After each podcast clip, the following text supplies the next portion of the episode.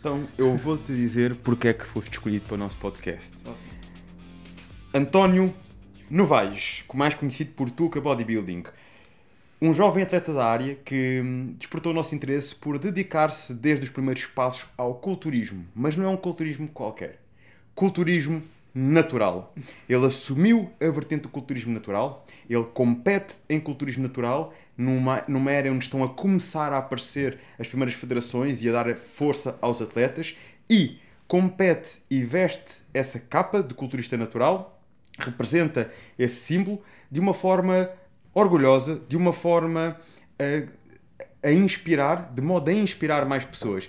E é precisamente por acreditarmos nesta direção neste caminho que o culturismo tem uh, e nesta possibilidade que o culturismo tem vindo a despertar para cada vez mais atletas, que trouxemos aqui hoje o António, não só para nos contar mais sobre o seu percurso, as estratégias que utiliza para atingir a sua performance de forma natural, mas também para nos contar como foi vencer o ano passado no Reino Unido uma competição de culturismo natural. Obrigado. António, obrigado por estares aqui hoje, diretamente do Porto. Exatamente, não, é? não se Porto. nota nada pela tua pronúncia. a sério, tenho uma pronúncia muito acentuada. É um bocadinho. Um a sério? Um eu acho que não tenho, por acaso. Um ah, mas, mas nota-se nota assim em alguns traços. As pessoas dizem sempre isso e eu acredito que não tenho. Não sei. Já me chamaram de broeiro, que é uma coisa que costumam chamar ao pessoal do Norte quando eles têm a pronúncia muito.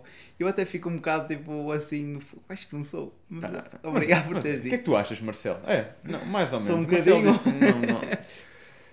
Então, muito obrigado por me teres convidado. Muito obrigado. E estou curioso para saber como é que surgiu esta paixão pelo culturismo natural. Este, tens dedicado tanto e empenhado tanto a, a trazer esta área e, e, e, a motivar mais jovens para entrar nesta área. Conta-me um bocadinho. Então, eu, eu desconfiava, agora que me perguntaste porque é que achas que eu vim cá, eu desconfiava que pudesse ter sido um bocadinho por causa disso, mas isso é este foco que eu tenho dado e que tenho falado mais e assim nas minhas redes sociais é um bocado recente. E até foi meio que uma digamos, um investimento meu na parte do marketing, tipo, deixa-me ir por aqui que não está ninguém aí, deixa ver o que é que isto dá.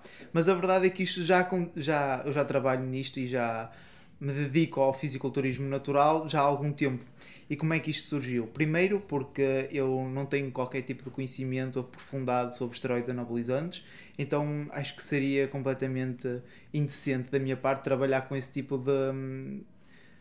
Com esse tipo de, digamos, de drogas, entre aspas, uh, sendo que eu não tenho qualquer tipo de conhecimento sobre a área e não ia pôr os meus atletas, os meus alunos, uh, a fazer qualquer tipo de uso. Então eu sempre trabalhei de uma forma natural, sem qualquer tipo de uso.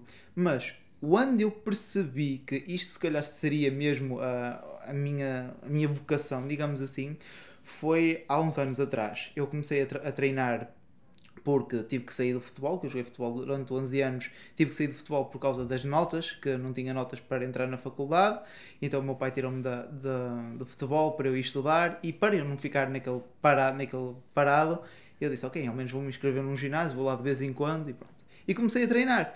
E aí fui ganhando gosto e assim, comecei a ter alguns resultados, comecei a ver alguns vídeos no YouTube, comecei a, a ter um treinador, ele mandava-me fazer uma coisa, eu fazia outra, porque o vídeo do YouTube do, do Maromba, que dizia para fazer este exercício, eram completamente opostos do que o meu treinador dizia, então cheguei a uma altura em que não via resultados. Eu supostamente treinava aquilo que tinha que treinar, comia e sempre comi muito direitinho, não falhava uma única grama, dormia o que tinha que dormir, trabalhava de madrugada para conseguir pagar todas as minhas despesas que, que o desporto na altura acarretava para mim, treinador, dieta, etc. Sempre fui eu que, que paguei tudo, digamos assim. E sentia-me muito insatisfeito por esforçar-me tanto pelas coisas e nunca ver resultados. E percebi, ok, se calhar então o que me falta só mesmo é a outra parte, é passar para o, para o para o fisiculturismo que já há o uso de esteroides anabolizantes. E falei com a minha namorada e disse, olha, eu estou, acho que vou mesmo passar por este lado, estou disposto, e isto eu com 20 anos, aproximadamente, tipo, não, 20 não, 19 anos aproximadamente. Tens que idade agora? Eu tenho 23. 23. Ou seja, foi aproximadamente 4 anos, 5 anos atrás. E eu disse, olha, vou passar para, eu acho que vou começar a tomar esteroides, sei o quê, eu já estou farto de não ver resultados, eu quero evoluir muito, eu quero ter um físico assim, e nesse dia eu quase fiquei sem a minha namorada, literalmente. Ela literalmente passou-se comigo e eu vi, ok, eu não posso usar isto, senão ou eu fico com o shape ou eu fico sem a namorada, mas as duas não dá. E então fiquei muito insatisfeito e comecei a estudar mais sobre a, sobre a área, sobre o treino e comecei a perceber que faltavam coisas no meu treino que eu não aplicava. E coisas simples, como princípios. Eu não aplicava princípios no meu treino. E quando eu falo princípios, falo de coisas que têm que estar no treino, independentemente de que treino for. Seja o treino de futebol, de basquete, de musculação, o que for, esse treino tem que, tem que ser regido por princípios. Por exemplo, o princípio da sobrecarga progressiva, que eu não aplicava o princípio da individualidade, o princípio de... todos os princípios. Eu vi que eu ia ao ginásio, fazia aquilo que via nos vídeos do YouTube, mas não tinha nada certinho onde eu a cada semana que passasse tentava fazer um bocadinho melhor. E quando eu comecei a, a digamos, a aplicar esses princípios na minha prática diária, eu comecei a ver uma evolução absurda, coisa que eu não tinha visto, digamos, há 4 anos, em 4 anos, o que eu não tinha visto, em 6 meses, um ano, eu vi evolução. E comecei a pensar assim, ok, se eu vi esta evolução em 6 meses, um ano, como é que eu vou estar daqui a 4? Como é que eu vou estar daqui a 10? Se calhar eu não preciso de tomar esteroides anabolizantes. Eu se calhar só preciso de aprender a treinar melhor e fazer as coisas cada vez melhor. E foi nesta, digamos, minha preocupação pelo treino e por uh, tentar aprender mais sobre o treino, tentar uh, treinar cada vez melhor, que eu percebi, que fui também descobrindo que o fisiculturismo natural, que tem uma, uma preocupação enorme por estas questões todas do treino, tem um, um limite, ou melhor, tem uma capacidade, um potencial muito maior do que aquele que eu achava que tinha. Eu achava mesmo que eu já estava no meu limite natural, com 18 anos, com 19 anos, e isso é, é completamente ridículo. Eu não tenciono, eu, não estou-me a ver a chegar ao meu limite, digamos, natural nos próximos 10 anos agora. Portanto, foi aí que surgiu e e quando eu comecei a ter alguma evolução, eu comecei, digamos, literalmente a partilhar no Instagram a minha evolução. Malta, estou a fazer isto. Uh, se vocês querem ter resultados, não cometam os erros que eu cometi, façam, mas é isto. E tive poucos rapazes interessados em aprender mais comigo, a perguntar se eu fazia acompanhamento online. Na altura eu comecei a trabalhar no ginásio. Eu não sei se já me estou a alongar muito. Não, não, estás, estás a contar a tua história. É e na altura já estava a começar, ah, já estava a trabalhar no ginásio e não estava a gostar de trabalhar no ginásio. E ele disse: Olha, sabes que mais eu vou mesmo, eles querem acompanhamento online, eu vou fazer acompanhamento online, vamos lá. E, e fiz. E tive resultados incríveis em tão pouco tempo. Consegui ter, ter, eh, rapazes super dedicados que tiveram uma ótima evolução. Acabei por partilhar isso no Instagram, nas minhas redes sociais.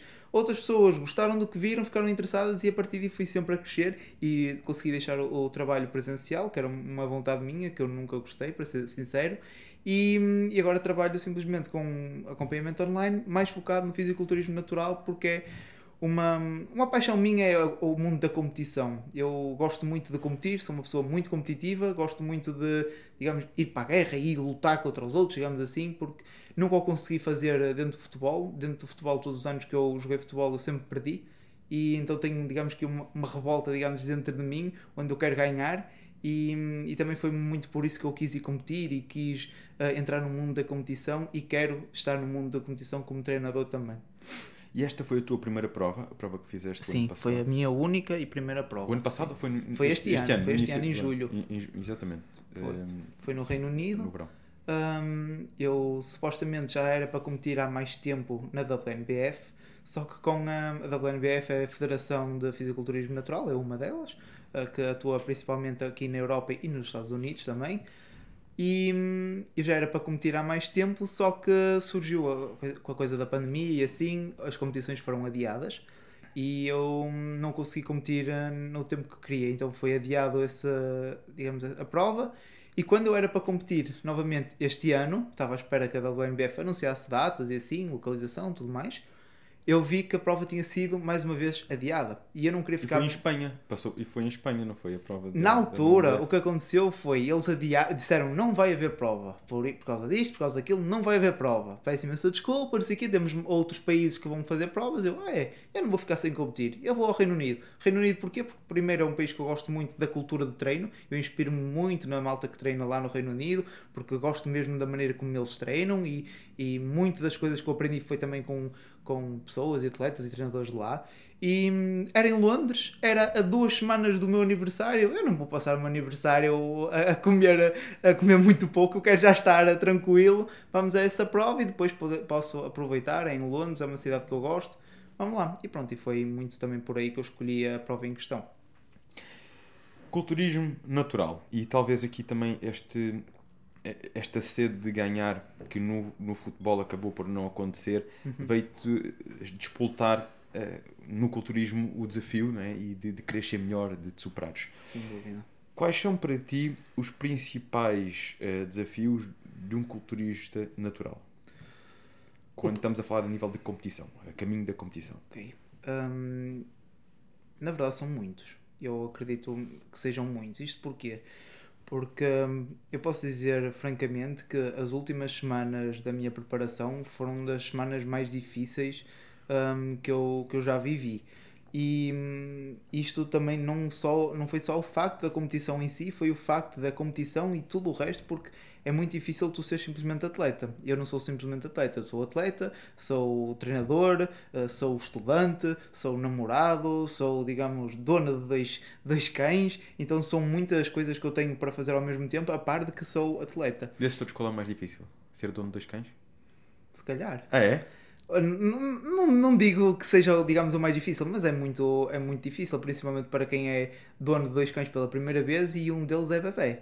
Eu adotei uma cadela bebê, literalmente, com uh, um mês e meio de competir, aproximadamente. Então eu, desde um mês e meio, dois meses até à competição, eram raras as noites que eu conseguia dormir 8 horas, porque ela estava-me a acordar constantemente durante a noite a chorar, com, a fazer cocó pela casa toda, e depois calcava o cocó, subia para cima da cama, eu acordava tipo 4 da manhã para limpar a casa, foi horrível, horrível, horrível, e uma pessoa em privação de sono, em privação de comida, a fazer cardios, a treinar, a trabalhar, a estudar, é, é complicado. Então acredito que hum, para quem não é só atleta, Uh, é, ainda se torna mais complicado. Mas o simples facto de seres atleta de fisiculturismo natural, como tu não tens ajudas externas, não tens uh, fatores externos a, a ajudar-te, uh, não que isso, digamos, torne as coisas mais fáceis, não é esse o meu ponto de vista. O ponto de vista, estou a falar, é que tu, sem testosterona, digamos, de forma exógena, a tua testosterona cai de uma forma ridícula. Eu tive 3 meses, literalmente, sem libido é horrível. Olhava para a minha namorada eu via lá quase como um rapaz, como um amigo meu, que era tipo, está tudo, está tudo, acabou. Não tinha, tipo, vontade de estar com ela, não tinha vontade de falar com ela, não tinha vontade de estar com amigos, não tinha vontade de fazer absolutamente nada. Tudo naqueles últimos dois meses era um sacrifício brutal. E se me dissesse assim, mas alguém te obrigou? Não, ninguém me obrigou. Mas eu estou a dizer o que eu senti. É, é que é, obviamente que eu estava a fazer aquilo por gosto e por um desafio que eu coloquei a mim próprio, ninguém me obrigava e eu estava a gostar porque estava a fazer uma coisa que eu sempre quis, e, mas não posso dizer que foi fácil ou que não custou ou que não senti que, que a par disso tivesse descurado muitas outras coisas, porque foi realmente o que aconteceu. E, e o facto da minha testosterona, da minha energia estar tão baixa, hum, acredito que tenha sido eu cheguei a fazer exames após a prova e a minha testosterona estava tipo assim, cento e tal, aproximadamente.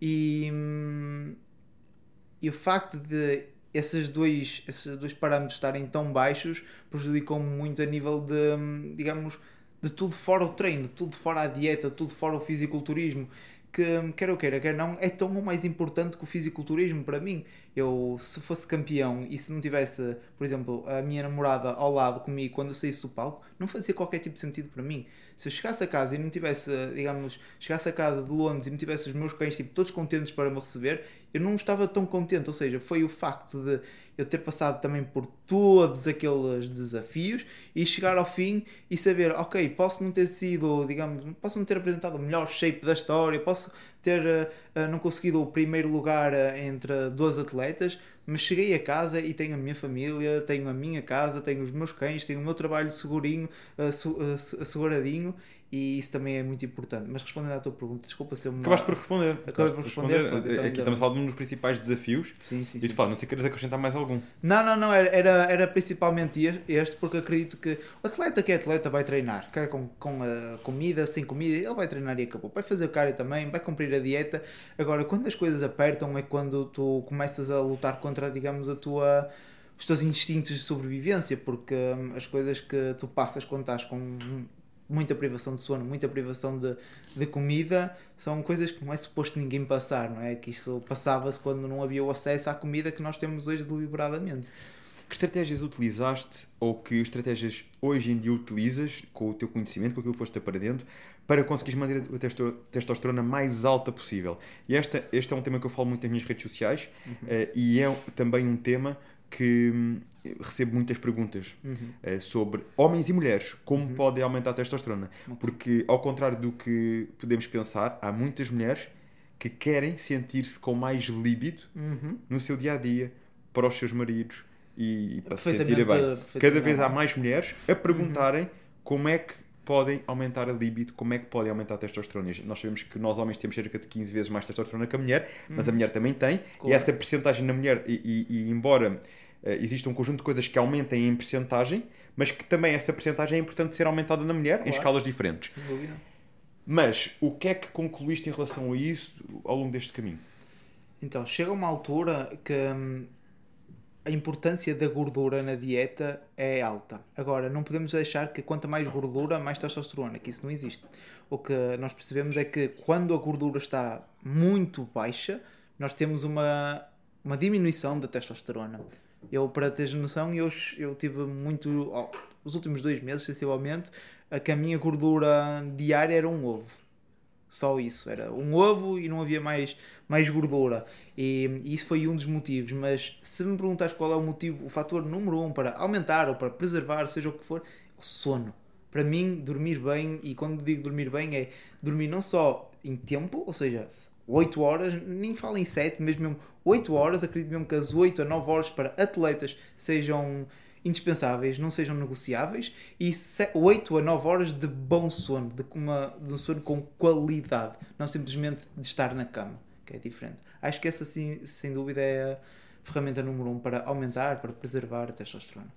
Gordura e o descanso. Sim, sim. A nível de treino, Uhum. quais são os pilares que consideras fundamentais? Mas que é para aumentar a testosterona? Hum, eu, vou ser, eu vou ser honesto nessa tua, nessa tua pergunta. Eu não olho para o treino como um potenciador de testosterona, embora o seja. Mas eu, não eu olho para o treino como uma, algo que eu vou fazer para ter outros, outras consequências, outros objetivos, outros outputs. Porque o meu output eh, que eu. Eu não, eu não quero, digamos, ter eh, X de testosterona. Eu quero é crescer a massa muscular. Eu quero me sentir bem comigo. Ah, portanto, esse não é um objetivo meu, mas o treino de alta intensidade, e quando falo de alta intensidade, estou a falar de intensidade relativa à percentagem de, de RM, à carga, há treinos de alta intensidade, ali até às 6 RM, 8 RM, ou mesmo intensidades moderadas com alto esforço, ahm, sejam cruciais para também termos a testosterona alta. E fazes os teus treinos em quanto tempo, mais ou menos? Eu faço os meus treinos aproximadamente entre uma hora e meia a duas horas. Isto porquê? Primeiro porque eu não gosto de treinar à pressa e segundo porque eu gosto de descansar entre séries, muito. E quando eu falo de descansar entre eh, séries muito, eu só se tiver tipo que treinar até, sei lá, estou ocupado, tenho um dia mais atarefado, tenho que treinar ali até uma hora e meia, eu já contabilizo mais ou menos o tempo de descanso, mas se eu tiver que treinar tipo ao final do dia, sei que todo o resto do meu dia já está feito e só tenho que treinar e depois ir para casa descansar, eu não contabilizo o tempo de descanso. Então há exercícios que eu descanso tipo 3, 3 minutos, há exercícios que eu descanso 7, 10 minutos entre séries. Mas também importa referir que eu descanso, ou melhor, que eu faço apenas uma a duas séries, no máximo, no máximo, três séries por exercício. Ou seja, não, não fico tipo 10 minutos a descansar, uma série 10 minutos, mais 10 minutos. Não, não é isso o caso, mas Mas porquê E- tanto tempo entre séries? Então, quando eu faço, por exemplo, um, um agachamento, um, uma X-Squat, vou dar um exemplo, X-Squat, e faço top set e back-off, que é tipo uma série mais pesada e outra um bocado mais leve, eu quando saio da, da top set, eu não quero fazer absolutamente mais nada, porque eu treino com muito pouco volume e muito esforço por, eh, em cada série.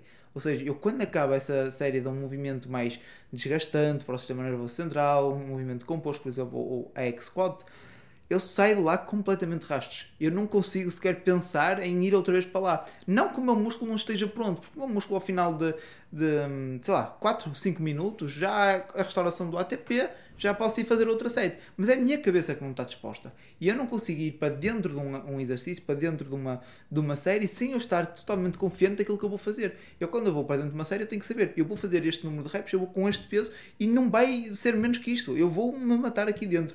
E por isso eu preciso de tempo para descansar a nível cardíaco, que isso é o que recupera mais rápido, 1 a 2 minutos. A nível muscular, obviamente que 3 minutos é mais que suficiente, a não ser que haja grandes quantidades de, sei lá, de lactato e que tu tenhas que esperar tipo, um pouco mais, que é o que acontece noutros esportes. Mas a nível de mentalidade, eu preciso de tempo para me esquecer daquilo que fiz, para voltar a mim e para depois começar a pensar que me vou matar novamente. Agora, se me perguntas assim, numa extensora descansas tanto tempo? Não. Numa extensora eu faço a minha série, um, dois minutos, dois minutos, não vá, dois minutos e já estou a fazer outra. Não descanso mais que isso também. Num bíceps curl também não. Agora, num deadlift tu descansas 3 minutos? Impossível. É impossível descansar 3 minutos, por exemplo. Okay? Mas lá está, eu, eu sei que isso tem os seus prós, tem os seus contras. Um, para mim, a chave é ma manusear todas estas variáveis de modo a ter, digamos, o treino perfeito. Que não existe, né? mas pronto, que vai de encontrar aquilo que mais gosto. Consideras que há alguns exercícios basilares que têm que lá estar? Um, porque repara, tu falaste aqui uma coisa muito interessante, que é o meu objetivo não é ter testosterona alta, o meu objetivo é sentir bem e evoluir massa muscular. Mas uhum. nós sabemos que a testosterona alta, no homem e sobretudo no atleta natural, vão contribuir diretamente, vai contribuir uhum. diretamente para sentir-te melhor no teu dia a dia, sim. com mais vigor, mais energia, mais virilidade, mais líbido, uhum. mais força. Sim, sim. Por isso, acaba por estar associado. É verdade que pode não ser o objetivo principal, mas se a testosterona estiver no 100, no 100, tu vais sentir-te claro, claro. a nível de desempenho, a nível de libido de uma forma, se tiver a testosterona nos 800, uhum. vais-te sentir de outra. Completamente. Curiosidade e parênteses, uh, chegaste a fazer algum teste posteriormente a isso para ver como é que estava a tua testosterona? Não. Ainda não. Ok, mas o que é que procuraste então aplicar nos teus treinos, se é que foste por aqui, uhum. para poder aumentar uh, ou sentir, porque nós também às vezes, mesmo sem análise, conseguimos sentir, não é? Claro, sem dúvida. Estou com mais líbido, mais força, mais apetite, à partida estás com mais testosterona. Uhum. Uh, o que é que aplicaste nos teus treinos e depois já lá vamos também à suplementação para isto? Já falaste da gordura na alimentação. Considero sim, que tenha sido esse o teu sim, ponto principal. Isso foi, foi o meu ponto principal. Aliás, eu quando saí da competição, não que eu tenha tido qualquer tipo de transtorno alimentar, digamos assim, mas eu não olhei para dietas. Eu, eu a seguir à competição, eu só queria, eu quero voltar a mim, eu quero me voltar a sentir, digamos, saudável, voltar a sentir-me bem e disponível, tipo, para, digamos, o que der e vier, e não quero estar a pensar em controlar isto, controlar aquilo, não. Eu quero simplesmente sentir-me outra vez ok. E a verdade é que passado duas semanas já, já me sentia bem, tipo, já me sentia com libido, já me sentia ok. Um, agora, no treino, é isso, é, é, lá está. Eu nunca olhei para o treino dessa forma. Por isso é que eu estava a dizer. Porquê? Uh, o objetivo, obviamente, que não é ter. A, o objetivo é sempre aumentar a massa muscular e, independentemente disso, a testosterona vai estar um, ligada a eu sentir-me melhor e a ter melhores resultados no treino. Agora, pelo que eu sei, ou pelo que a ciência mostra, é que uh, o aumento que tu tens da testosterona no, com diferentes métodos de treino não se aplicam a nível de hipertrofia. Ou seja, não é porque este treino gerou mais testosterona que automaticamente vai gerar mais hipertrofia. Não, ele pode gerar mais testosterona momentânea e isso não significar mais hipertrofia. Porque o meu objetivo, lá está, não é que a testosterona aumente mais, é que eu tenha mais hipertrofia. Então eu nunca olho para o treino, não sei se estou a fazer bem ou mal, estou a ser sim, simplesmente honesto, que eu nunca olho para o treino de um ponto de vista hormonal, eu olho sempre para o treino do ponto de vista de qual é que é o output que eu quero, que é, neste caso a hipertrofia, o aumento da massa muscular. Então eu vou orientar as variáveis de treino, vou uh, elaborar um protocolo de treino que me vá dar este output da forma mais otimizada. Não como é que eu vou orientar um treino para ter o máximo de testosterona. Porque lá está, um, eu sempre treinei, digamos, ao longo da minha preparação, eu sempre treinei pesado, eu sempre treinei com cargas altas, eu sempre treinei com esforço, com um volume baixo, etc, etc. E a minha testosterona caiu na mesma. E mal eu mudei o sono e mal eu mudei um, a dieta, eu continuei a treinar exatamente a mesma coisa e a minha testosterona eu não medi, não é? Mas eu sei que aumentou porque eu sinto-me completamente diferente e, portanto, eu não acredito, muito honestamente, que o, o, o treino possa ter um fator primordial neste caso, porque acredito mais que uh, o sono e a dieta mais a nível de ingestão calórica, se tu comes muito baixo, mesmo que tu tenhas alguma gordura, acredito que a, tua hum, testosterona vai, vai baixar automaticamente. E a nível de management, eu não sei, é gestão do stress, a gestão do stress, acredito também influencia muito na minha testosterona e estes três, eh, estas três coisas que eu mudei foram sem dúvida algumas mais importantes, a meu ver, para que a minha testosterona voltasse a níveis normais onde eu me sinto normal novamente. E se tiveres alguém uh, que, já percebi que para ti isso não é prioritário, mas sim massa muscular e não tanto testosterona, mas se tiveres alguém que te pergunte como é que eu nos meus treinos posso direcionar um treino para aumentar a testosterona, tinhas alguma recomendação? Treinar como se quisesse aumentar a tua massa muscular. Simples. Então, então é a mesma coisa. É quase a mesma coisa, sim. Ok. Só que lá E há, alguns, há, há exercícios ou métodos de treino que tu privilegies ou isso não, é- não, não te focas muito nisso e o teu, o teu tipo de treino mantém-se sempre igual? A man, parte do, ma- mantém-se sempre igual. do Sim, mantém- descansos, ma- dos descansos maiores e Sim, tudo mais. mantém-se Ok. sempre igual. Porque o que nós vemos na ciência é que estas, estas alterações, embora sejam significativas a nível, digamos, científico, há, há diferenças estatísticas, ah, até que ponto é que essas diferenças mínimas, mas que embora significativas, de, de um, este treino aumentou isto de testosterona, aquele tipo de treino aumentou um bocadinho mais de testosterona, se transmitem para um melhor bem-estar, da, um melhor bem-estar da pessoa, para mais libido da pessoa. Eu não sei até que ponto é que isso acontece, entendes? Portanto, isso, digamos, Temos que ir experimentando. É, vale o que vale. Mas pronto, mas sabemos que eh, há alguns exercícios como o agachamento, Uhum. o peso morto, a remada, ahm, a- as elevações na barra fixa, ahm, sim, a própria remada com barra. Eh, temos aqui mais um ou outro. Ah, supinos. O supino, Recrutamentos supino mais, de mais recrutamentos mais músculos. compostos. Claro. Movimentos mais compostos com mais recrutamento muscular, por norma, geram maior aumento de testosterona, maior estímulo hormonal e são alguns movimentos aqui basilares que acabam por ser interessantes estar nos treinos quando esse é o propósito. E, geralmente, também estão associados, geralmente, a mais massa muscular, por aquilo que nós vemos. Ah, agora, sem dúvida, tens aí um ponto importante que é um atleta natural, por norma, precisa de mais descanso. Não estou a dizer necessariamente os 7 minutos, mas Sim, sim, sim. eh, se calhar não pode fazer um- logo ali 30 segundos de uma série outra, se calhar precisa tirar ali um, dois minutos, Sim. descansar bem ou até três e depois ir com, com o máximo novamente Uhum. para a série e trabalhar com repetições baixas também nos diz que por normalmente a testosterona. E eu reforço isto porquê? Porque são, eu, eu gosto muito de direcionar e de focar os meus treinos na testosterona, Ok. foco na testosterona porque eu sinto que a testosterona a seguir me traz massa muscular Ok. e, e tenho sentido muitos benefícios. Eu, eu tenho basilar nos meus treinos sempre eh, este exercício. Se eu for fazer costas, tenho que ter remada na barra fixa. Ok. Se eu vou fazer peito, tenho que ter supino plano com barra ou supino inclinado com barra, tenho que ter um ou outro. Se eu for fazer perna, tenho que ter agachamento. Se eu for fazer eh, nas pernas ou nas costas, todas as semanas, tenho que ter o peso morto. Ou seja, há aqui alguns basilares que eu, eu dou muito valor e sinto claramente que aquilo me dá um estímulo muito grande a nível de energia, apetite, força, de forma consistente. Ok. Sinto que se eu mudar a minha estratégia de treino, fizer aquilo uma temporada, começo a sentir-me mais revitalizado Ok. e eu já tive a oportunidade de comparar eh, a, a análises pós-competição, depois de treinos mais. Uhum. ehm, de, de- de menos cargas, mais repetições e depois, seis meses depois, com este tipo de treino e ver um disparo incrível na testosterona, isso eu já constatei. E por isso às vezes são ferramentas que nós, quando queremos ir por aí, e Uhum. um atleta natural pode ser interessante. Agora, o que eu queria perceber era como é que tu também jogas com a parte da suplementação. Porque há alguns suplementos que podem ajudar muito nesta vertente. E eu Uhum. vejo muito o culturismo natural.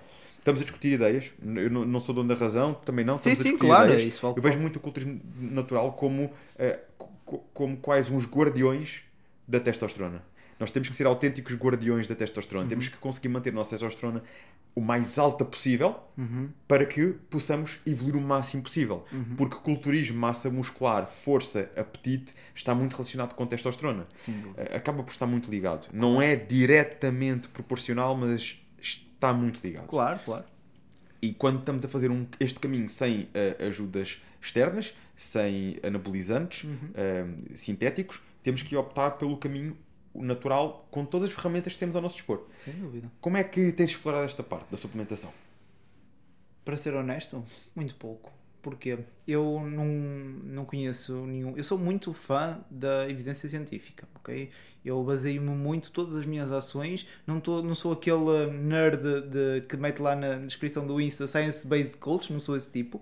Mas eu vou sempre à procura de, do que é que a ciência tem a dizer sobre este tema em específico. E depois, obviamente, que tenho um- algum rigor, algum rigor ah, a ler aquela ciência, ah, sou um bocado crítico em relação à ciência e depois tiro o que é que acho que é de bom, o que é que acho que não é assim tão bom, ponho de lado. Ahm, no que toca à suplementação para aumentar a testosterona, eu não estou a par de algum suplemento que seja realmente eficaz a aumentar a testosterona quando os nossos níveis estão normais. Quando estão mais baixos, se calhar a conversa é outra e pode haver ali algum suplemento que aumente um bocadinho a testosterona, ah, aumente um bocadinho a libido, como por exemplo o tribulus. Mas para ser honesto, eu continuei e fiz a minha preparação toda sem, hum, sem uso de suplementação para esse fim. O uso de suplementação e o uso de e a dieta e o treino foi sempre orientado pelo meu treinador e eu nunca tomei nada que ele não mandasse e nunca nunca não tomei nada que ele mandasse. Ou seja, foi sempre aquilo que ele mandou. E nunca houve muito essa preocupação nesse sentido. Ou seja, eu tomava, digamos, alguns suplementos que pudessem tirar ali um pouco mais de retenção ao outro, mas em termos de testosterona, por exemplo, uh, estou-me a lembrar de tribos, não tomei, maca, que se, se é que possa ajudar, também não tomei. Uh, agora, tomei um suplemento que não digo que vá ajudar a, a aumentar a testosterona, mas que eu acredito que seja um suplemento muito bom para todos os atletas naturais, que é a ashwagandha. A ashwagandha tem, é algo mais meio recente, entre aspas, pelo menos para mim, que tem mostrado a nível de evidências que tem ali algo promissor. Não que a nível de testosterona seja um grande, uh, haja ali a capacidade de aumentá-la, porque não houve diferenças significativas entre grupos,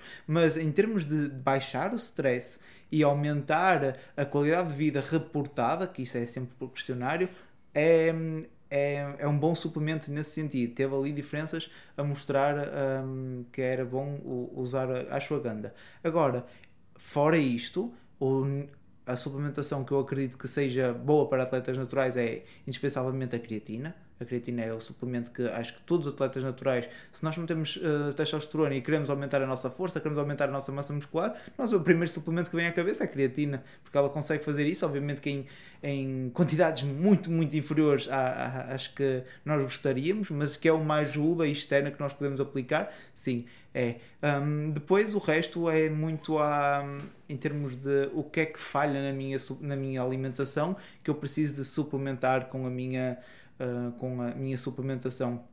Porque se não falhar nada com a minha alimentação, se não falhar nada a nível de estilo de vida, como por exemplo apanhar X minutos de sol por dia, uh, eu não preciso tomar, por exemplo, vitamina D3, eu se comer peixe e comer peixes ricos em ômega 3, eu não preciso tomar ômega 3. Se eu tiver uma dose de proteína equilibrada ao longo do meu dia, eu não preciso tomar whey protein, se bem que eu acho que é uma ótima ferramenta para atingirmos a nossa meta proteica diária e para além disso é doce, dá para mostrar com algumas, uh, está-me a faltar um nome, receitas. Portanto, acho que é um bom suplemento nesse sentido. E, obviamente, a creatina e a ashwagandha, que eu acredito que a ashwagandha, mesmo que tu estejas sem stress, assim, podes fazer que até te vai ajudar no sono. Um, creatina indispensável e depois outros suplementos que possam ajudar no sono. Se calhar posso, posso dizer que são bem-vindos são bem nesse caso. Fora isto, eu não trabalho com muita suplementação.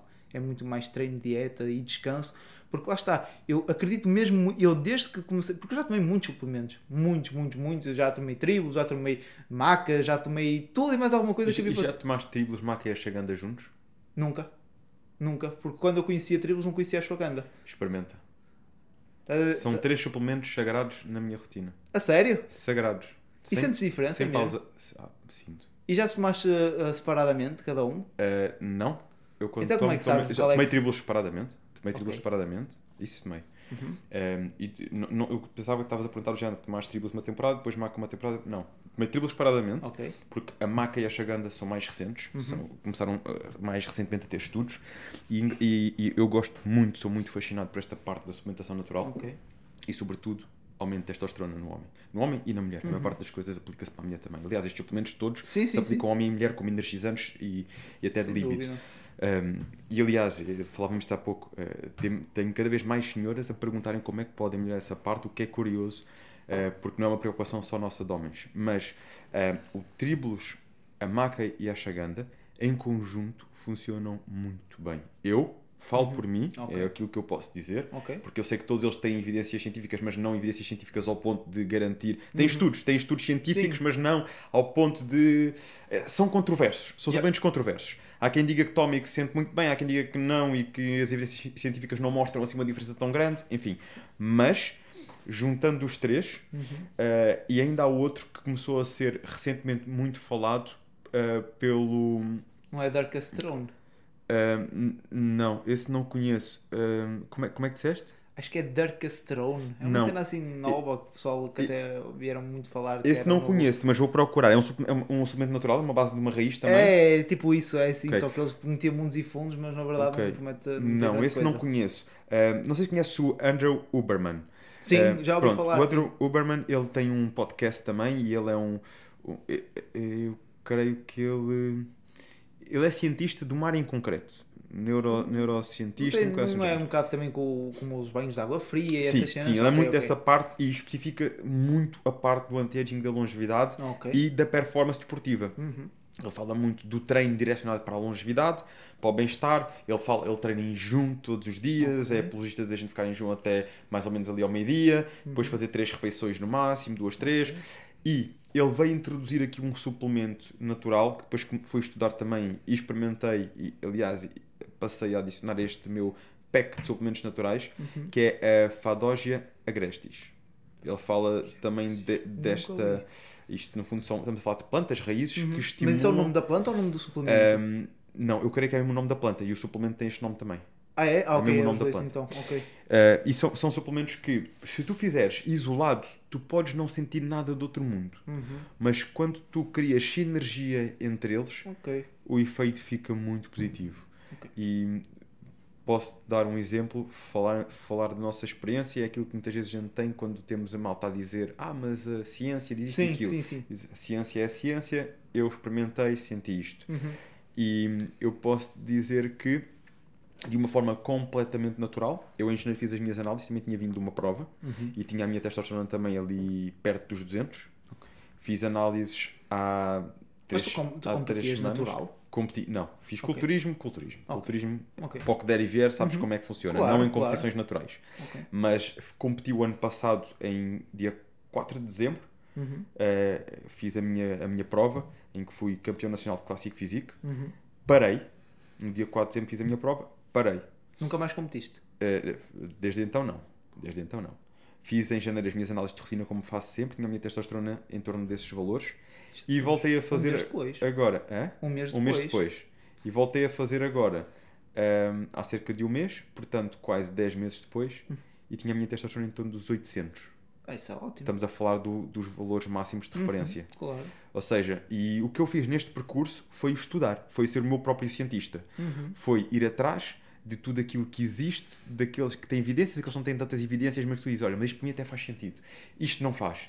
Isto vou experimentar. Isso, Isto é não ser, vou. isso é ser criterioso. Sempre isso os é nossos ser cientistas, entendes? E cheguei a este conjunto de suplementos, que depois as dosagens dependem muito de pessoa para pessoa, Uhum. e aquilo que eu faço não é aquilo que eu recomendo, por exemplo, a um atleta homem ou que eu recomendo a uma atleta mulher. Uhum. Uh, depende muito, tem que se adaptar. Mas encontrei a minha dosagem e o meu caminho e fiz.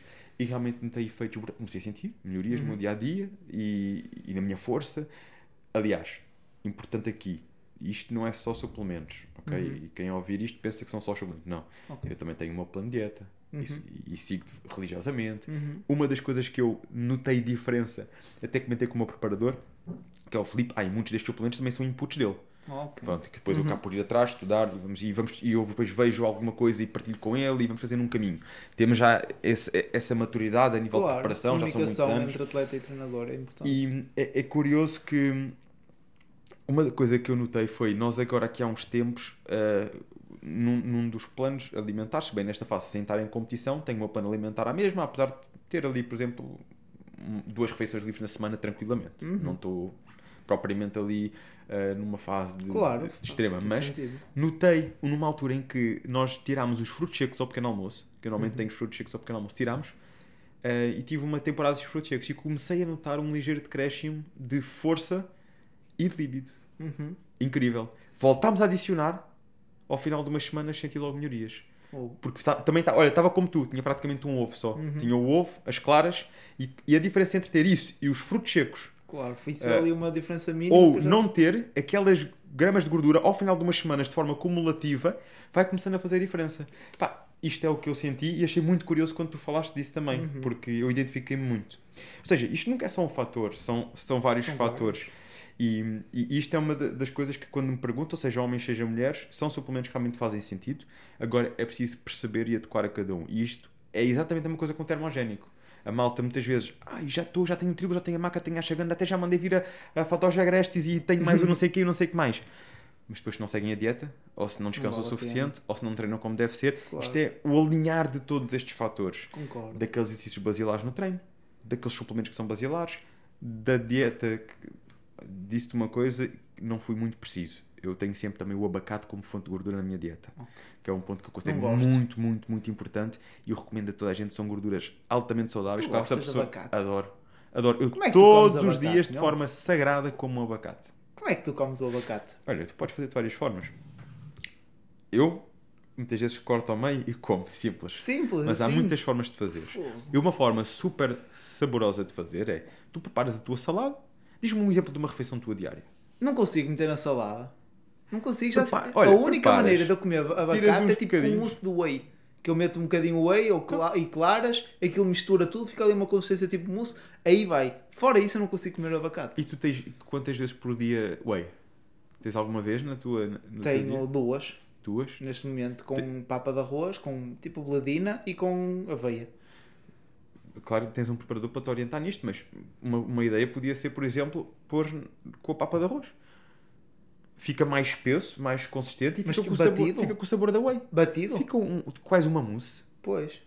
O, o- o- arroz tem sabor, a a tua papa não, de a arroz papa de arroz é sem sabor. tem sabor e a whey tem. A whey tem. Eh, Chocolate? Agora a minha preferida é cookies and cream, não sei se tu gostas. Cookies and creams. Eh, olha, eu, eu tenho. Eu neste momento ainda estou a tomar uma, uma whey sem sabor. Que eu sou muito. De sempre que possível tomo sem sabor. Mas não às vezes, às vezes vou, contigo, manda, vou mandando vir. Vou mandando Tu vir comes coisas que eu não consigo comer. Ah, eu nessas coisas eu sou muito.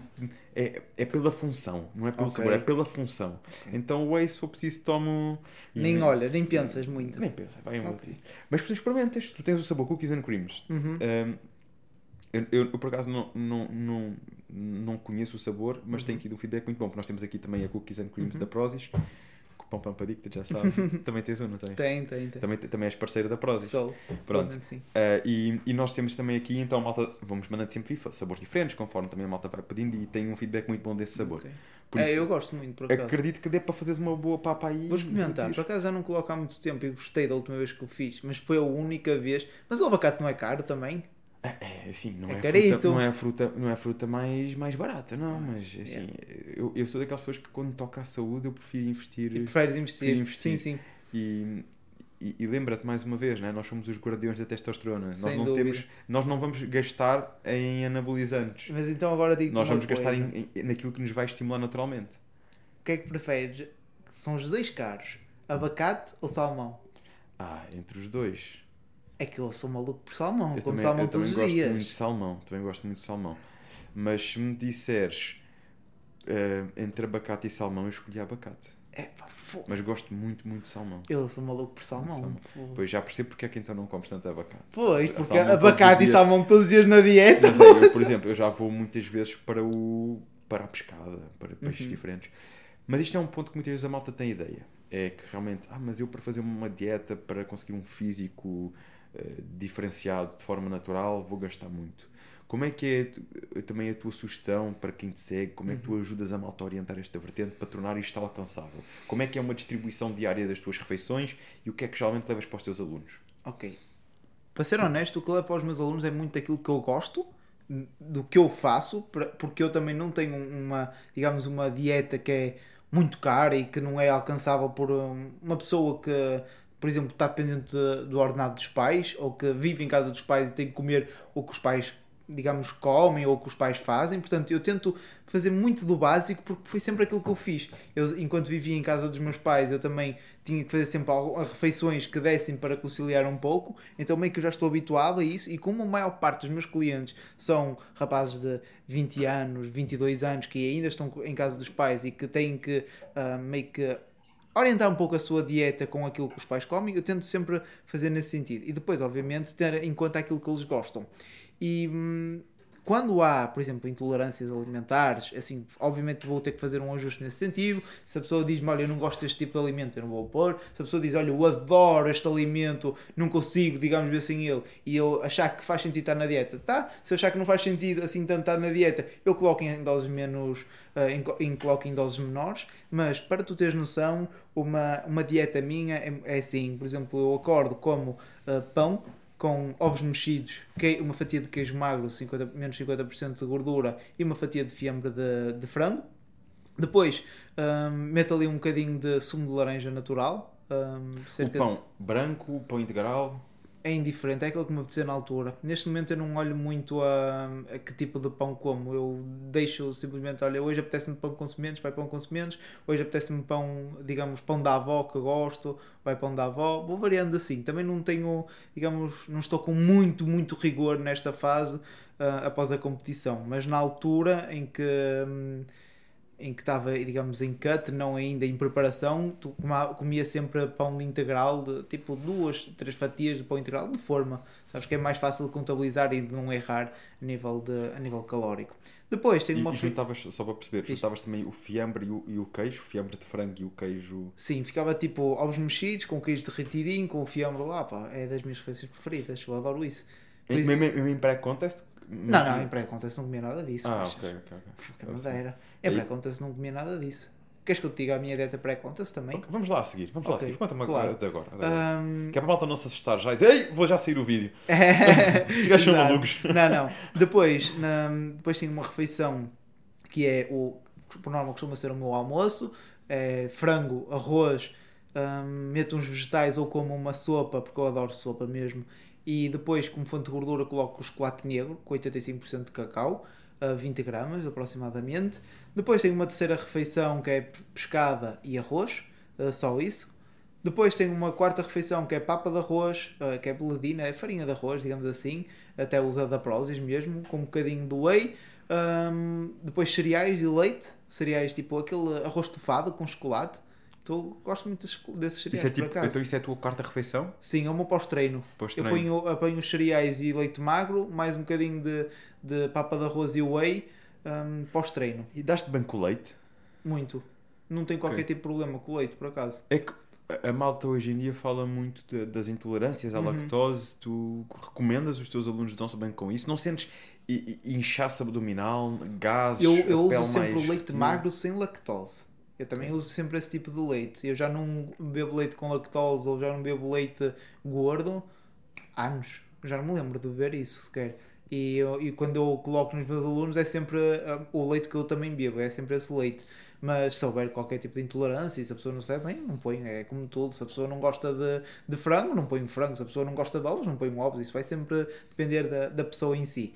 Depois dessa quarta refeição tenho a quinta refeição, agora vou colocando um bocadinho mais de gorduras, vou, pondo, vou pôr o meu salmãozinho, que não pode falhar, com arroz também, mais uma sopa e uns vegetais. E. Hum, ai, tinha-me esquecido, vou pondo sempre um bocadinho de abacaxi após a segunda e terceira refeição. E. Faz dar na digestão. Sim, também eu notei isso muito no meu pré-contest, que o abacaxi ajudava muito na digestão. E depois a minha última refeição antes de ir para a cama, aveia com whey, manteiga de amendoim e mirtilos. E tá. Então não tens carne vermelha na tua não, dieta? Não, não tenho carne vermelha. Tens o frango, o peixe. Quer dizer, o, o, quando eu digo esta é a minha dieta, é aquilo que eu como mais, mas okay. eu não, tipo, se hoje não me apetecer salmão, apetecer-me carne vermelha, eu como carne vermelha. Eu tenho muito esta substituição. Eu não sou tipo, é esta dieta, é esta dieta. Fundamentalista. Exatamente, eu vou alternando. E neste momento estás com uma dieta mais à vontade orientada por ti ou o teu preparador que te passou? Ok. Por mim, por quem mim. É que te... Então, e em pré-contest tiveste um preparador, certo? Certo. Já agora, podemos saber quem foi? Claro, é o João Marques. João Marques, ok. Ele também compete? Sim, ele compete em Men's Physique. Men's cometeu, Physique. agora, cometeu no, no Casino Estoril em maio, depois cometeu novamente em, em julho e agora foi recentemente à, à Itália, a Milão, cometi novamente em Men's Physique ah, em busca do Procard. Vamos assim. Muito bem. E uh, qual foi a dieta, para percebermos aqui também agora a diferença do pré-contest, até para a malta perceber o que é que é, o que é que existe a nível de restrição. Ok. Então eu acordava, comia cerca de 50 gramas de aveia. Tu já, já acabaste a tua água? Ainda tem aqui um bocadinho. Então, mas conheces o Bruno Mota? Claro que conheço Conhe o Bruno. Conheces? Claro, Vocês conheço. É do norte, cara. É do norte. Claro, Pronto, esta garrafa é do Bruno Mota. Pois, eu vi aquela señal aí, dois e é, eu, é, isto, o Bruno é- Mota isto vem é, cá, por isso, sabia. Já agora... Shout aqui ao Bruno. É, Bruno. Exatamente. É uma pessoa fantástica, o Bruno. Aliás, o episódio dele, uh, tu ainda não viste, porque estamos aqui a gravar e ainda não saiu, mas o episódio dele, quando o nosso sair, o dele já saiu também. Ok. E está um episódio do caraças. A sério? Ah, então tem que ver. Eu gosto Fica muito do Bruno, por acaso. Eu conheci o Bruno. O Bruno foi das pessoas que, que me inspirou a treinar. A sério? A sério. Muito fixe. Eu quando comecei a treinar, eu via muito o Bruno.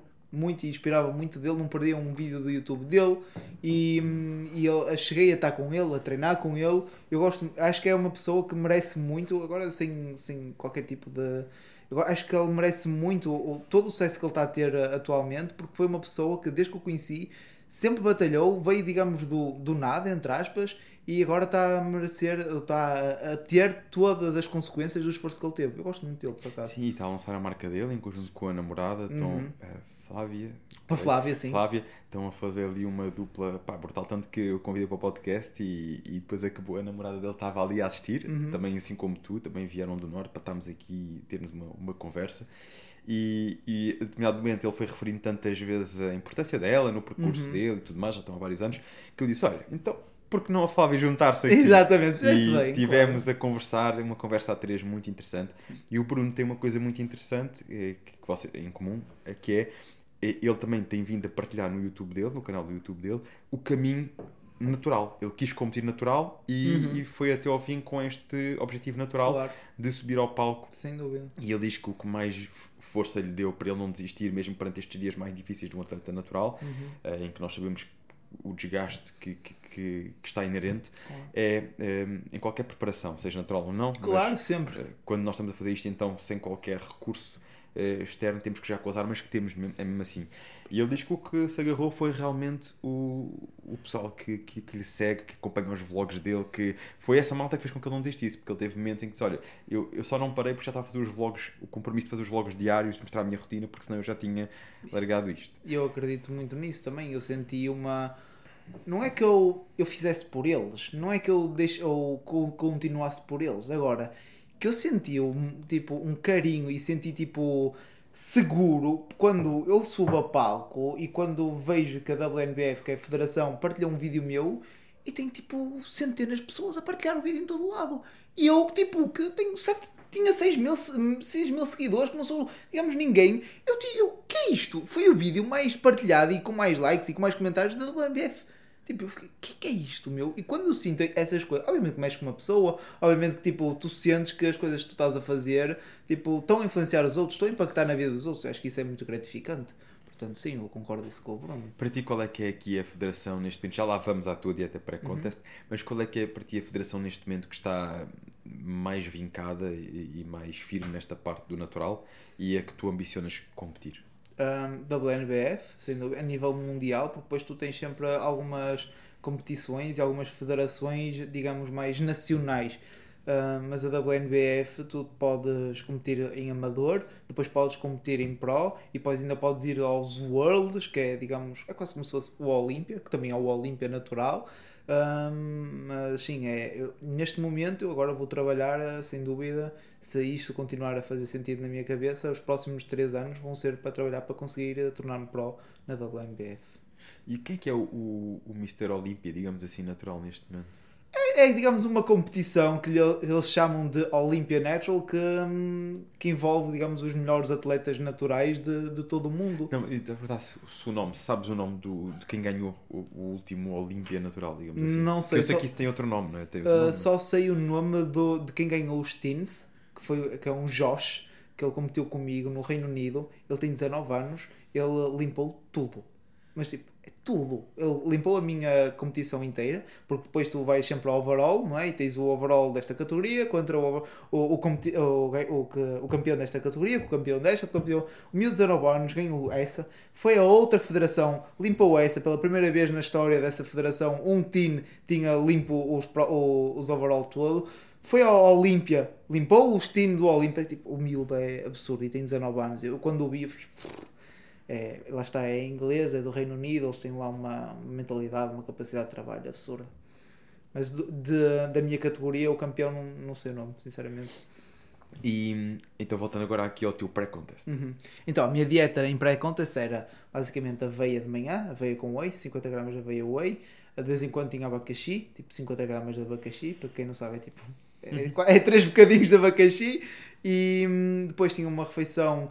ah, pré- 50 gramas de aba- abacaxi, sim, a malta não deve ter bem noção, mas imagina, É estás a ver, a típica rodela de abacaxi é tipo metade de uma típica rodela já fininha, vá. Yeah, yeah, é basicamente Vá, isso. fininha intermédia, não, não é uma rodela, Sim, sim, é, é- tipo é- metade dessa É rodela. isso, não há muito mais que isso. Depois comia hum, 35 gramas a 50 gramas, porque isto depois ia variando muito. Eu estava sempre em ciclo de hidratos, eu fazia descargas, cargas, descargas, cargas.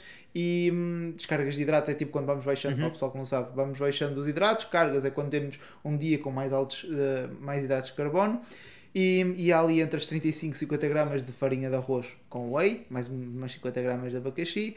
Depois ia comendo tipo 100 gramas de arroz com 125 gramas de frango. Arroz, apesar de falar, essa quantidade já é cozinhado. Sim, sim. Ou cozinhado. seja, isso dava para aí 30 gramas cru. Exatamente, 30, 30, gramas cru. Aproximadamente. É, 35 a 40, vá. yeah. 35. E hum, depois mais 100 gramas de arroz com 200 de pescada.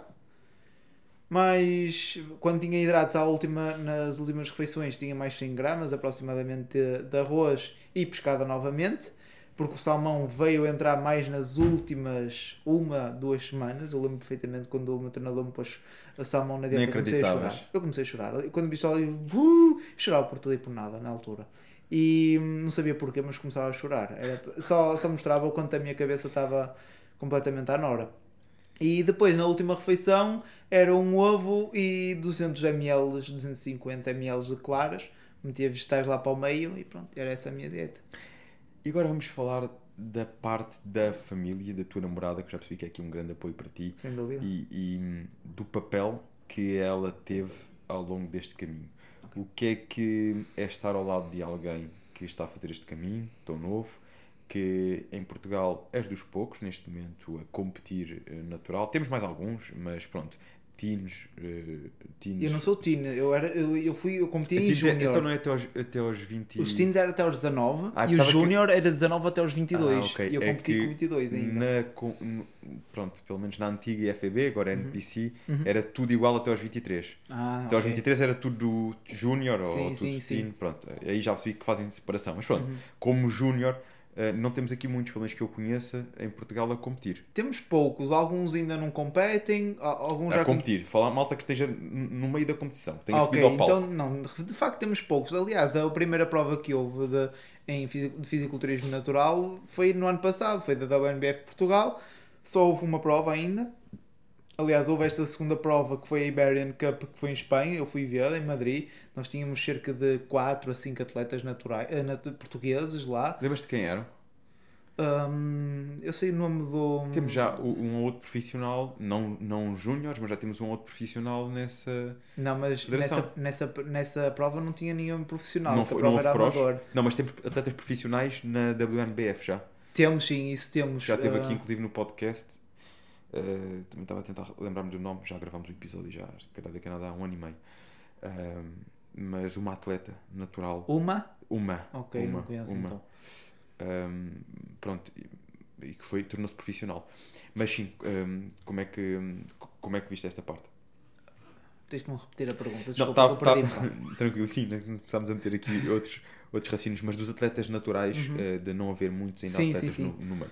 Não, não, não há, não há, porque lá está, isto é um desporto, não é um desporto, não é? Porque o fisiculturismo é, é tudo desporto. Ahm, se é que podemos considerar assim, mas não vamos entrar por aí. Agora, isto é algo que está ainda a crescer muito, digamos, o fisiculturismo na vertente natural ainda está a crescer muito. Se, está, se já cresceu ou se já estava alto, digamos, no Reino Unido há 5 anos atrás e em Espanha também, em Portugal começou tipo no ano passado a querer dar os seus pequenos passos, porque eu sinto que em Portugal chega sempre tudo atrasado, tipo, o que, nós, o que fazem lá fora, o que fazem no Brasil, por exemplo, em Portugal chega não sei quantos anos depois, o que, o que fazem nos Estados Unidos aqui chega sempre um bocadinho depois, chegamos sempre atrasados, não é? E eu, eu sinto que ainda estamos a crescer, mas eu, eu também vejo muito potencial cá.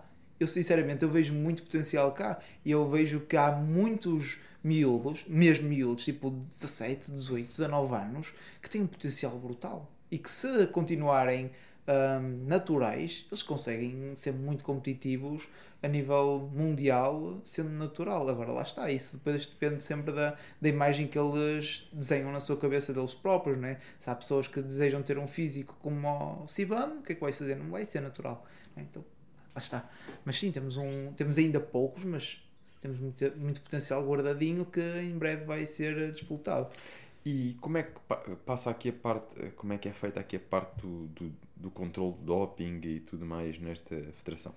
Ok, na federação, primeiro é importante referir que o controle antidoping é um controle caro, é algo caro e que se não há muitas mais federações a fazê-lo é porque isso, isso envolve custos e para fazer bem feito ainda envolve mais custos. Então, uma das maneiras que o fisiculturismo natural arranjou de se, sendo ou não 100% fiável, é uma maneira de fazer, que é o, o polígrafo. É basicamente aquilo que vocês veem na, nas tardes da Júlia, que vai lá ao polígrafo, não é? Que tipo, a senhora matou o seu pai. Não, mentira. Pronto, é basicamente isto. Os esteroides anabolizantes, não. E depois tens lá umas ceninhas todas a, a, a medirem-te todo e se aquilo tremer alguma coisa, vais para, vais para lá. Tipo, vais repetir o teste, se tremer outra vez, tchau. Aconteceu isso a uma pessoa, que, a um atleta que infelizmente aconteceu isso a um atleta que se tornou pro, car, se tornou pro cá em Portugal, foi competir aos Worlds e não conseguiu competir por causa do polígrafo. É, é um bocado chato isso. Então cá passou no teste, cá lá não. passou no polígrafo. Ou seja, isto é algo que não é 100% fiável, não é? Porque, e depois fazemos teste de urina também, que vale o que vale, mas é mais um, é mais, mais um teste que, que juntamos para hum, tornar este controlo um bocadinho mais fiável. Agora, obviamente que o melhor seria fazer análise a cada um, não é? Fazer análise da testosterona de cada um, fazer análise a não sei quantos parâmetros de cada um, só que isso é inviável, não é, não é fazível. E, e obviamente nós não temos o input de investimento, o investimento que temos, por, por exemplo, no futebol. Como é que vamos conseguir fazer isto? Ah, Nem precisas ir mais longe, até, no futebol não tanto, mas até em desportos como o ciclismo, de vez em quando lá passam, não é? Claro, uma bronca enorme com o Porto no- nos últimos anos, e com Porto do... E são, e são, estamos a falar de esportes onde há um investimento muito maior e um controle muito mais apertado. Mas como é que tu vês isto? Eh, você- como atleta que compete, vês outros atletas que hum, consideras que estão todos no mesmo nível, todos natural, ou às vezes que surgem dúvidas? Às vezes surgem dúvidas, mas é em níveis de pró, mas muito elevados, do tipo campeão do mundo. Eu fico, é impossível. Eu na minha cabeça é impossível. Mas tipo, o Ronnie Coleman também era impossível chegar lá com, com esteroides e chegou. Por exemplo, eu olho para isto e eu começo a pensar, tipo, e como é que é a rotina dele? E como é que é o treino dele? E como é que é a dieta dele? E como é que é a genética dele? E há quantos anos é que treina? Porque nós, eu às vezes conheço miúdos com 19 anos que têm um físico brutal e penso assim, eles começaram a treinar aos 16, como eu, não, eles treinam desde os 10. Tipo, o que é que é isso? Treinar desde os 10? Eu nos 10 estava a jogar Playstation em casa, a comer batatas fritas, eles estavam no ginásio. São realidades completamente distintas e não- e eu não posso afirmar com 100% de certeza que, são, que não são naturais e que estão a mentir e que estão a ser mentirosos. Mas deixa-me na dúvida, porquê? Porque eu baseio-me sempre naquilo que eu vejo, naquilo que eu estou habituado, num padrão. Quando sai desse padrão é que nós começamos a ter as nossas dúvidas. Agora, se dentro destas federações, na federação, na, na competição que eu fui, se eu alguma vez suspeitei que algum desses não fosse, não.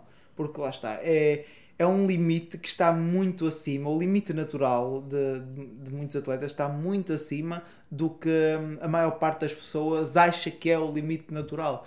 E eu, aliás, eu tenho amigos meus, eu no outro dia fiz uma brincadeira no Instagram, eu tenho um atleta meu que hum, tem uma genética brutal, mas a par disso tem uma, uma ética de trabalho também fenomenal. Ele não erra nada, os treinos é sempre a, a progredir cargas, ah, treina como parece um maluco ah, em cargas que eu nunca na vida vou chegar, ah, não falha nada na dieta, dorme sempre certinho. E eu até um dia pus assim no- nos meus stories o meu, o meu único aluno que não é natural. E até pus um smile a chorar a rir. Um amigo meu que gosta muito de fisiculturismo natural, que também é personal trainer, ele vem me perguntar: Fogo, mano, então aquele rapaz foi, deixou de ser natural. Eu logo vi, ele assim com aquele tamanho só podia, eu logo vi que já não era natural. E é natural. Eu, eu, naquela brincadeira, consegui enganar, digamos, um amigo meu que está dentro da área, que gosta de fisiculturismo natural, que veio comigo à competição, que viu com os seus próprios olhos que todos que eram naturais, e eu, naquele post, naquele story, Instagram, consegui enganá-lo. Ou seja, há capacidade, e eu tenho a certeza que o meu aluno é natural, é meu aluno. Eu, eu acompanho diariamente. Então, tipo, isto pode. Vale o que vale. Sim, porque tu disseste aqui uma coisa que é muito interessante, que é, nós temos muitas vezes a malta e, e- e quando nós começamos e nos fóruns e até mesmo no dia a dia nos ginásios, que ah, eu já estou no meu limite natural. A malta tem muito aquela ideia que ao final de seis meses já estou no limite natural, já não há mais o que fazer ali. E, e tu vieste dizer, não, eu já treino há, já treinavas há 4 anos, Sim, por aí, aproximadamente. e aí é que percebeste que afinal ainda tinhas muito para evoluir e que Yeah. estavas longe do teu limite natural. E já treinavas há 4 anos, já fazias dieta há 4 anos, Uhum. já usavas os princípios todos e mais alguns. Aliás, Não todos. Alguns, Exatamente. eh, Não- percebeste que ainda tinhas muitos que afinal podias aplicar. mesmo. Mas já usavas muita coisa que era considerada basilar. Yep. Um, e esta consciência falta a muita gente, porque a malta chega a um ponto em que pensa: não, eu já estou. Não, já estou no meu limite. Agora só vou lá com ajudas externas, porque já estou no meu limite. E, e- e isto é curioso, esta consciência de que é possível quando nós uh, viramos o, o- o chip e ligamos o mindset para bora lá fazer isto acontecer, ser regular no treino, progredir no treino, perceber o que é que eu posso melhorar no meu treino. E, por exemplo, um atleta natural, e isto é uma coisa que me acontece muito, que é, a malta chega ao pé de mim e diz, é pá, David, tu prescreveste-me aqui, ou o pessoal da tua equipa prescreveram-me aqui quatro treinos na semana. Mas olha, eu vi o Cariani e o Musi Oh, e eles treinam opa. 6 a 7 vezes na semana. Pá, eu quero treinar 6 a 7 vezes que eu quero ficar como eles. Eu, olha, Mas esse era eu. Lá está, esse era eu. O que é quem tu estás a falar era eu há 4 anos atrás, percebes? e o que é que te difere de ti para um Musi ou para um Cariani, não é? Claro. Pois, a, a cena é que tipo, as pessoas não entendem, não entendem o, o que é que está por trás daquilo, percebes? Não, não entendem como é que, que aquilo está a ser gravado para as câmaras, que aquilo há muitos interesses por trás E é e só que muitas. E, e eles próprios assumem o que, o que eles fazem, mesmo quando não estão fora das competições, fazem reposição hormonal, fazem eh, Claro. um, uso de, de anabolizantes de forma inteligente e parecem-me ser pessoas muito conscientes, Uhum, sim, mas fazem o uso, mesmo que seja em forma terapêutica, de terapia de reposição hormonal, Uhum. mesmo que seja desta, seja desta forma, eles têm ajudas exógenas que nós não temos. E, e é natural de conseguirem ter resultados muito mais rápidos, muito mais resistência, muito mais recuperação e poderem treinar se lhes apetecer sete vezes na semana. Agora, o atleta natural, com ou sem câmaras, não sei o quê, o atleta natural que está a fazer este caminho, não tem essas ajudas externas. Não tem, claro. Tem que ter consciência disto. Isto, isto leva-nos para outro ponto que é, na tua rotina e nos teus atletas, o que é que tu recomendas nisto? A nível de descansos, de treino, como é que tu organizas esta parte? Ok. Antes disso, então deixa-me só dizer uma coisa que eu às vezes posso ser um bocadinho confundido pela maneira como eu falo nas minhas redes sociais. Eu nunca descredibilizei ninguém pela toma de esteroides, nunca ah, menosprezei ou tentei inferiorizar alguém simplesmente porque toma esteroides e nunca quis passar a ideia de que quem toma esteroides se esfor- se esforça menos e que, não é, e que não é tão atleta como nós naturais porque tem ajudas externas. Não é nada disso. Agora, o que eu também não gosto de ver e que acontece muito que é miúdos como eu era há 4 anos atrás que têm na sua cabeça que aquilo faz parte do desporto, que aquilo é algo que está inerente ao desporto, a todo o tipo de desporto e que ah, se tu queres ter X resultados, ou se tu queres passar ao próximo nível, se tu queres deixar de ser frango e se tu queres começar a pregar em cargas altas, tu tens que tomar. Isso é errado. E nós não devemos ter este tipo de mensagem para as pessoas. Nós temos de ter a, a, a mensagem que é isto é prejudicial à saúde. Porque é. Mesmo que haja acompanhamento, mesmo que haja cuidado, mesmo que haja conhecimento, nós não sabemos o impacto que isto vai ter em nós. E acho que nós devemos passar muito mais essa ideia do que tentarmos ah, passar a ideia de que isto faz parte, de que isto está tudo bem, que isto são coisas normais do desporto e que se tu queres passar ao próximo nível tens que tomar. Não tens. Então é muito, e foi muito também por isso que eu comecei mais a falar do fisiculturismo natural, porque eu via muita malta natural que treina como se fosse harmonizada. E quando eu digo isto, treina como se fosse harmonizada, é não olha para o treino com a devida importância. E quando não se olha para o treino com a devida importância e não se tem os fatores externos, a evolução não vem. Porque eu não digo que a evolução vem dos esteroides anabolizantes, vem sempre de um conjunto de fatores. Mas não podemos negar é que, que os esteroides anabolizantes exponenciam o trabalho que tu fazes dentro do ginásio e os resultados que tu tens dentro do ginásio são exponenciados também pelo uso. Não que tu não te esforces, não que tu não faças dieta, não que tu não sejas um atleta ah, 100% excepcional. Não, mas tu tens uma ajuda. E tens que dar também o devido mérito à ajuda. Tu tens todo o teu mérito e tu tens todo o. e tu tens tudo. É, é isso, tens todo o teu mérito como atleta. Mas não podemos esquecer do fator externo. E nós, atletas naturais, não temos esse fator externo. E se não temos o fator externo, temos que olhar para aquilo que podemos fazer e perceber como é que eu posso tornar cada uma destas variáveis, seja o sono, seja a dieta, seja o treino, e torná-las excepcionais em, to- em, em todos os parâmetros. E é nisto que eu gosto de me focar no meu. Isto meio que um, um desabafo, simplesmente porque às vezes sou um bocado mal compreendido e tenho muita malta que não é natural, que se chateia um bocado comigo por causa disso. Um, e nós temos que olhar para, lá está, para cada uma dessas vertentes e tentar perceber como é que as podemos explorar ao máximo. Dentro do treino, eu gosto muito de trabalhar. Não quero dizer que trabalho sempre da mesma forma, mas eu tenho, digamos, um método de treino, se é que se pode chamar assim, que é muito baseado no low volume e high intensity. E low volume, high intensity, eu falo de high intensity através do, do esforço e através das cargas. E isto só é fazível com o total comprometimento do atleta. Porquê? Porque ele, para permitir que o meu atleta treine com baixo volume, ele tem que saber treinar. E ele não vai saber treinar se ele não souber, se ele não souber fazer os exercícios da forma correta, se ele não aprender o que é, que é a percepção de esforço, se ele não souber o que é, que é treinar perto da falha, se ele não souber o que é, que é estar dentro da série sem estar uh, distraído com, com fatores externos, porque há muita gente que está a treinar, está aqui com os halteres para começar a fazer, por exemplo, um press de ombros e está a pôr o press de ombros e passa alguém ele. Então está tudo. E começa aqui a fazer. E isso para mim é, não é fazível. Se tu estás com os pronto para fazer um press de ombros, isto não era um exemplo, e passa alguém, tu não olhas. Tu estás comprometido naquilo que tu vais fazer. Ah, não é rude, é tu estás a treinar, tu estás comprometido com a série, tu vais dar 100% de ti. E eu dou muito este exemplo e às vezes até pode ser um bocadinho, digamos, exagerado, que é o, é o seguinte, que eu peço a todos os meus alunos, por exemplo, para me gravarem os treinos deles. Todos, todos os meus alunos têm que me enviar todos os exercícios de todos os treinos a cada semana, para eu olhar para as execuções deles, para ver como é que está a técnica, a percepção de esforço, o mindset dentro do treino, dentro da série, etc. E quando eles estão a gravar, o que, o que é que acontece muito? Por exemplo, eles começam a treinar, está ali o telemóvel a gravar, ou está, está na câmara a gravar, um, para eles me mandarem. Eles estão a fazer, estão a olhar ao espelho e depois olham para o telemóvel para ver se, está, se eles estão a apanhar bem a câmera, sabes? Tipo, se estão a gravar bem, eles olham. Ai, está bem siga. Tudo. E continuam.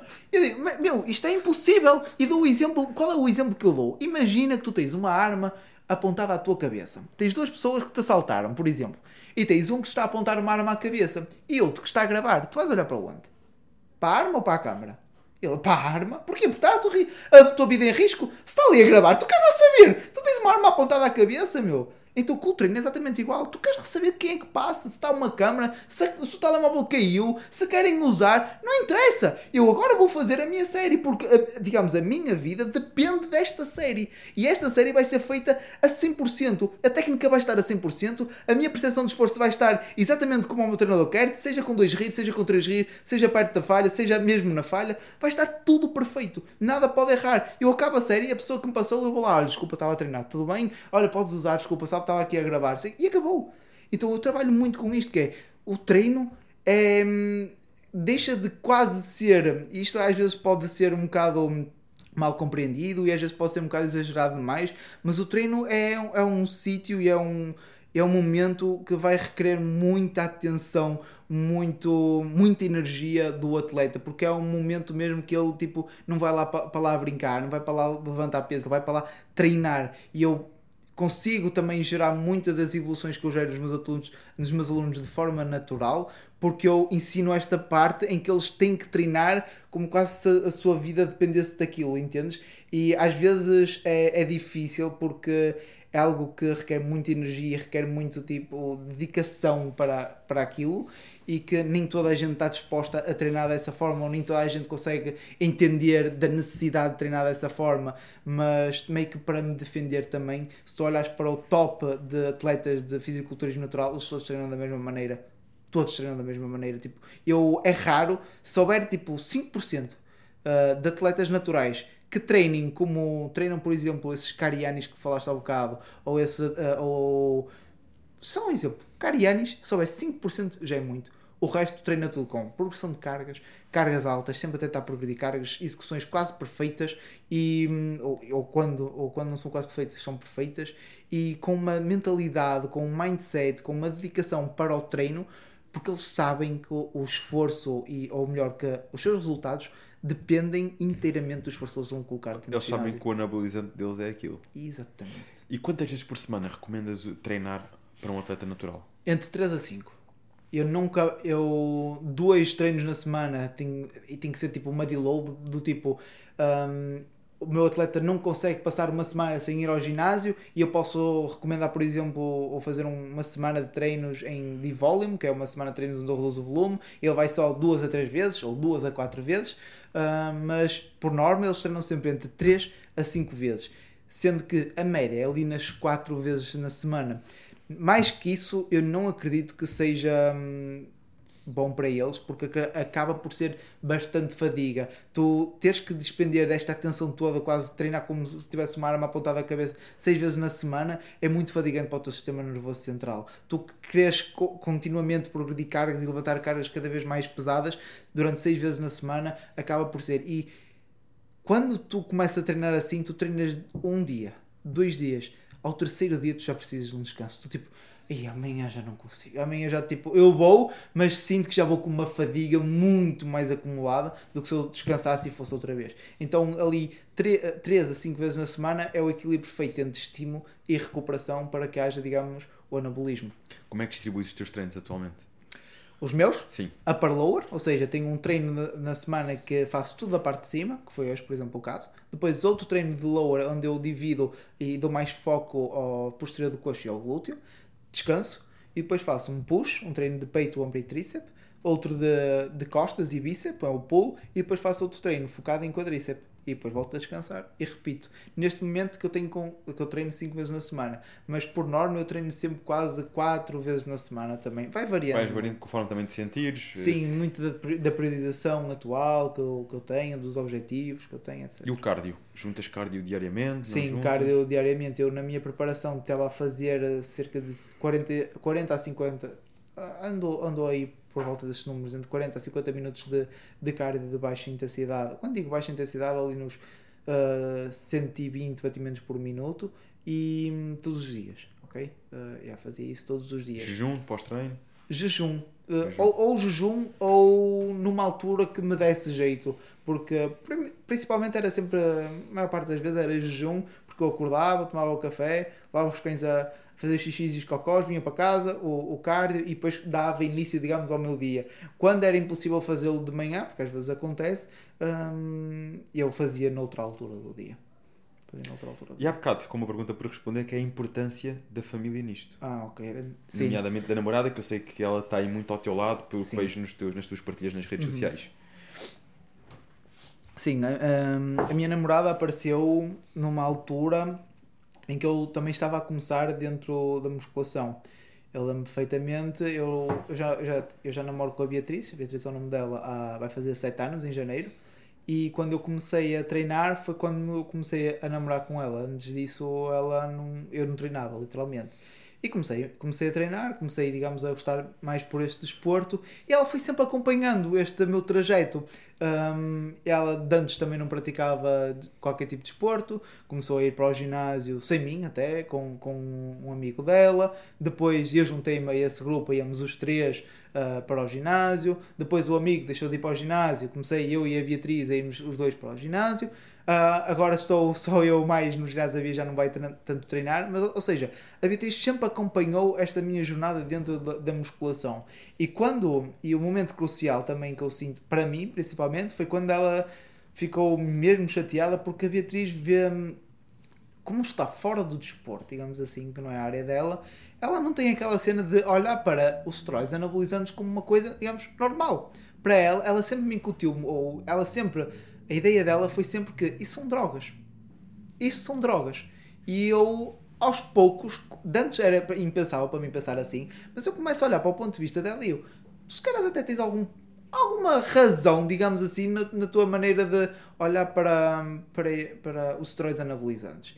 E, e quando eu comecei, digamos, mais a interessar-me pelo fisiculturismo natural, eu também senti que ela gostou dessa minha abordagem e gostou que eu fosse mais por esse caminho, porque, quer queira, quer não, é um, é um, caminho, digamos, mais saudável, se não for na vertente competitiva, porque eu nos últimos meses de competição não me sentia saudável, literalmente. E, ou seja, ela sempre esteve lá no meu trajeto e sempre me apoiou. A não ser naquela fase em que eu disse: Olha, eu acho que vou começar a passar para outro nível. Aí não apoiou de, de maneira nenhuma. Mas fora isso, ela sempre me apoiou. E eu já tive muitos momentos em que quis desistir, principalmente naquela altura em que eu não via qualquer tipo de resultados, quis muito desistir. E ela sempre foi, e foi sempre ela diz: Não, não vais desistir, tu vais continuar. Ela nunca me deixa, digamos, deitar digamos, a toalha ao chão. Uh, de maneira nenhuma, tipo, em qualquer uh, parte tipo, que eu possa já estar ou saturado, ou cansado, ou, ou, digamos, desmotivado por não ver evolução, tenho sempre aquela, digamos, motivação extra dela que vem e diz, não, tu vais, vais e vais fazer porque tu vais conseguir, pode demorar mais um mesito, pode demorar mais dois, mas tu vais fazer e vais conseguir, vais ter sucesso. E, e pronto, e muitas das coisas que eu, que eu faço hoje em dia eram impensáveis sem ela. Um, o acompanhamento online que hoje é a minha vida foi ela que me motivou a fazer. Foi ela tipo, faz, faz. Eu não, Bia, eu não tenho shape, eu não tenho, digamos, conhecimento, digamos, conhecimento. As pessoas vão achar, olhar para mim e vão pensar que eu não tenho conhecimento, as pessoas não vão querer comprar de mim, as pessoas não vão acreditar em mim. E ela, vão, vão, faz, se quer, começa a partilhar, às vezes não vais ter clientes. E é verdade, passado um mês de ter, já tinha clientes. Um, ou seja, ela sempre esteve lá e sempre me apoiou. Aliás, durante a minha preparação toda, ela ia lá para casa, ela ajudava-me. Uh, embora que eu na altura, muito honestamente, olhasse para a ajuda que ela me dava e sentisse que era pouco, porque eu estava completamente de rastro e sentia tipo, tu tens de fazer tudo por mim que eu já não consigo fazer nada, tipo, tu tens que viver comigo, porque eu, eu passei a minha preparação a viver sozinho, um, tu tens que viver comigo porque eu não estou a conseguir lidar com tudo, e, hum, e só que na altura era impossível e ela sempre esteve lá, digamos, nesses aspectos, ajudava-me muito a, a, lidar com a preparação, é sempre, digamos, o meu ombro para quando eu estou mais desmotivado, mais depressivo, mais descontente de estar lá e, tipo, estar a desabafar com ela. É meio com... Ela é minha namorada, mas principalmente eu sinto-a como aquele melhor amigo que tu falas de tudo e que tu contas... Mas literalmente tudo, não é tipo um segredo com, com, com a Beatriz, porque nós já estamos há, há tantos anos juntos que eu não consigo olhar para ela como uma minha namorada que eu não te vou contar certo tipo de coisas. Eu literalmente é tipo quase como se fosse a minha alma gêmea, tipo, conto tudo. E, e também foi se tornando quase, digamos, minha mãe ao ponto de me ensinar muitas coisas que eu tentava tipo negligenciar e tentava tipo não dar tanta atenção, mas quando tu vais viver sozinho com 22 anos e tens que aprender a fazer as coisas todas sozinho e não queres estar, ah mãezinha, como é que se faz isto? Ela estava lá, tu vais fazer assim, tu vais fazer assim, é melhor fazer assim. Então ela também me ajudou muito a crescer, digamos, como homem nesse aspecto. É, digamos, é Bem, a Beatriz, quando vir isto, vai, vai ficar comovida com a declaração. Não, não vai. Não, não vai. Não fica? Nada. Não. Ela está-se a cagar. é, juro-te, juro-te. Eu posso estar aqui a dizer as coisas mais bonitas do mundo dela, ela tipo, está bem para levar a louça, então. é, muito assim. Não, Pronto, mas, é. mas, mas, tentaste. Tentaste, importa. E, não, mas é verdade, é verdade. E, e nem todos reagimos da mesma forma um, aos elogios. Há pessoas que, isto mesmo perante as mulheres, há mulheres que sim, sim. Um, reagem de uma determinada forma mais extrovertida, agradecem, uhum. ficam todas derretidas com aquilo. Há outras que às vezes até ficam assim meio envergonhadas. Ah, não, não, não, olha. yeah. Como tu disseste, olha lá, é. uh, Pronto, isto depende muito sobre a pessoa. Não, mas... E não quer dizer que não tenha significado. Claro. E falaste aqui de uma coisa que eu achei interessante, que é o acompanhamento online. Lançaste uhum. nesse meio. Como é que está a ser? Uh, tens há quanto tempo esse negócio do online? Uh, vai fazer 3 anos. 3 anos. Sim, vai fazer 3 anos, seja, em janeiro. Com 20 anos lançaste nesse meio. Como é que uhum. tem sido desenvolver aqui esta estrutura? Desafios do online, benefícios? Como é que está a ser gerir o negócio? Ok. Agora vives só do online.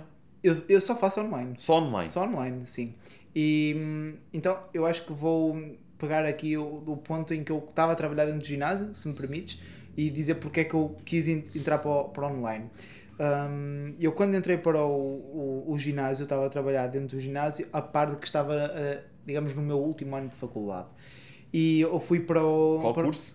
Ciências do Desporto, okay. da, da, da, Faculdade de Desporto. E hum, eu estava a trabalhar na altura na restauração, como empregado de mesa, e, hum, e via miúdos com, que não tinham licenciatura, uh, tinham outros tipos de cursos, a trabalhar já no ginásio e a receber, e andavam lá a dar tipo, fazer uh, como PT de sala e a receber dinheiro por isso. Eu fiquei assim, ando a limpar pratos, ando a servir às mesas, estes gajos daqui a ganhar dinheiro a fazer coisas que eu, que eu gosto de fazer. Olha, anda cá, como é que tu fizeste para vir para aqui trabalhar? Não sei o quê. Olha, fez isto, isto e isto. Queres que eu fale para, para tu, bispo? E aqueles vão precisar pessoal. Eu, olha, então vais falar, por favor, que eu quero vir.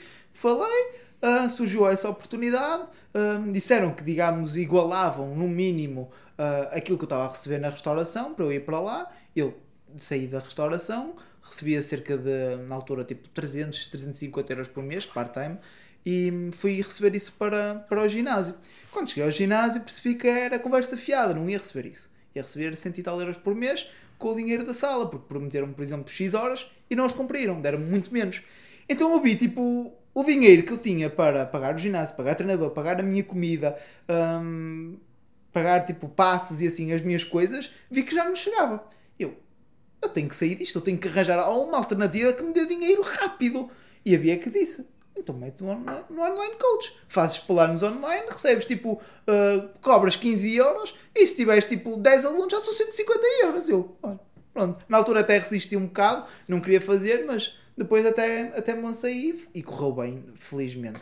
Um, entrei para o online coach na altura que um, entra a pandemia. Ou seja, entrou a pandemia e eu tive literalmente 3 meses em casa sem fazer nada, estava ainda a acabar a minha último ano de licenciatura, mas pouco ou nada tinha que fazer. Eu, eu vou aproveitar este tempo para tentar aprender ao máximo aquilo que consigo, para quando acabar a licenciatura e o pessoal quiser, ou, uh, desculpa, quando acabar a pandemia e o pessoal quiser voltar aos ginásios, eu vender planos. Tipo, era esse o meu foco, eu precisava ganhar dinheiro. E, e, assim foi, tipo, eu tive durante 3 meses eu acordava tipo às 8 da manhã e era tipo até à meia-noite sempre pimba, pimba, pimba a comprar cursos de marketing com as minhas poupanças, a comprar cursos tipo de outros treinadores que ensinavam como fazer um acompanhamento online, uh, investi muito nesse sentido, lia livros, etc. Fui organizando toda a minha estrutura, como é que eu vou fazer a anamnese inicial, como é que eu vou elaborar um protocolo de treino, como é que eu os vou apresentar para que isto fique tudo apresentável, como é que eu vou fazer a minha, digamos, o que é que eu vou postar no Instagram para chamar, o que é que eu vou fazer.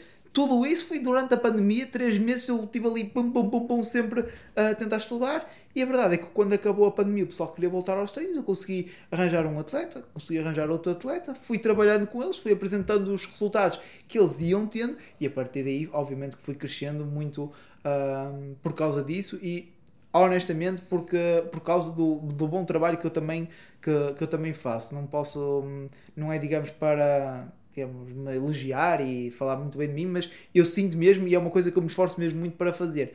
E, e tem sido uma obviamente que tu sabes melhor que ninguém melhor que eu pelo menos que esta, esta área tem muitos altos e baixos. É uma área também que requer muito digamos do é muito temporária ou seja no verão o pessoal sazonal, vai de férias, sazonal, exatamente. O pessoal vai de férias, então temos ali algumas quebras, depois chega ao início do ano e temos ali, ou seja, temos altos e baixos, pelo menos eu tenho altos e baixos, e mas pronto, a longo prazo, ou seja, olhando nestes últimos três anos, é, é, é, super gratificante trabalhar com cada uma das pessoas que eu trabalho, porque são pessoas que têm uma. Felizmente eu sempre tive muitas mais pessoas que se enquadram muito da minha maneira de pensar, com os meus valores, com a, com, com a minha ética de trabalho e é, é incrível trabalhar com cada um deles. Eu, cada ano que passa, faço sempre um jantar de Natal para estar com eles, para os conhecer, porque como é muito online, nunca estou com eles, então ter sempre um momento do ano para estar com cada um deles e para juntarmos-nos todos. E quando os conheço eu fico mesmo gratificante e às vezes até emocionado por com 23 anos estar tão tipo contente com aquilo que faço e, com, e estar rodeado de tão boas pessoas é, acho que não, não podia pedir mais. Eu não sei se falhei alguma pergunta que não, tu não, me perguntaste. Respondeste. Gostava era, era que completasses no sentido de se tivermos malta que nos está a acompanhar, que, uhum. e, e um, um, dos públicos do nosso podcast acaba por ser malta que muitas vezes também quer entrar nos seus negócios, quer abrir os seus negócios, quer okay. dar os primeiros passos e quer saber como. Uhum. Uh, quais eram aqui os conselhos que deixavas para alguém que quisesse dar os primeiros passos no online? Tu falaste, comecei a perceber como é que ia montar a minha estrutura, como é que tudo mais. Uhum. Que conselhos é que podes trazer aqui? Para quem quer entrar nesse meio. Imagina que alguém que é treinador, que está no presencial, mas quer começar também a fazer online. Okay. O que é que tu aconselhavas a fazer em primeira mão?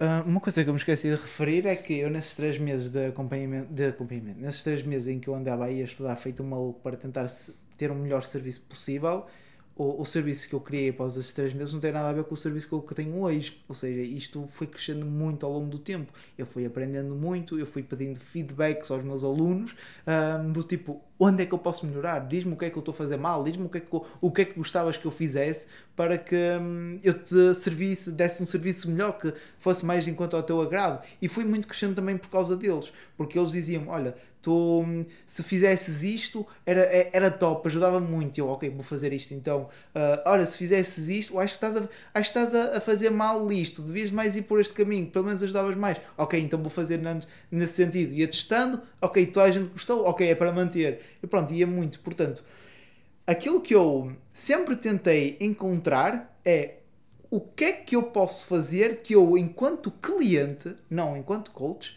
não enquanto treinador, enquanto cliente, eu adorasse. Eu adorasse que o meu treinador tivesse isto. Ok, vou fazer isso. Porque se eu conseguir uh, responder a essa pergunta, ou se eu conseguir uh, fazer esse serviço, eu acredito que já tenho um serviço muito bom. Portanto, eu como cliente, como é que gostava que o meu treinador me respondesse aos updates? Por exemplo, gostava que fosse por vídeo, gostava que fosse por texto, gostava que fosse, sei lá, como é que fosse. Ok, então vou fazer desta maneira. Quantas vezes é que eu gostava que o meu treinador falasse comigo? É semanalmente? Quinzenalmente chega? Ok, vou tentar, tentar desta maneira. Gostava que ele corrigisse os meus vídeos? Ok, se calhar vou a corrigir os vídeos dos meus atletas. Ou seja, tentar ir muito por como é que eu, enquanto cliente, gostava de ser servido. E acho que aí já é um bom ponto de partida. E depois, uh, sem sombra de dúvidas, perguntar às pessoas que trabalham com, connosco como é que nós podemos servir melhor. Ou seja, como é que nós podemos melhorar o nosso serviço? Porque eu não trabalho para mim, eu trabalho para elas, eu trabalho para os meus alunos. Então, se os meus alunos não estiverem contentes, ou se os meus alunos acharem que eu posso melhorar, eu quero melhorar nesse sentido.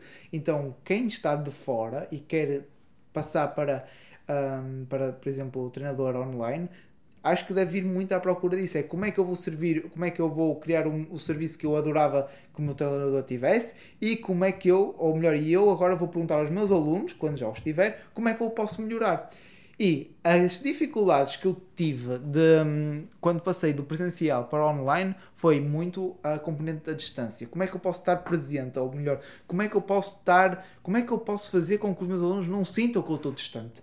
Então, tentei tentei encontrar uma maneira de que fazer videochamadas com eles. Por exemplo, um, agora neste momento, sempre que um aluno meu quiser me ligar, é só combinar um dia, não paga mais por isso, fazemos uma videochamada, ele fala os problemas que tem, fala as dúvidas que está, fala o que é que se passa e o que é que se tem que resolver, e nós ali em meia hora, mais que isso, se for preciso, anotamos tudo, eu aponto tudo e trato de depois fazer uh, o ajuste que for necessário.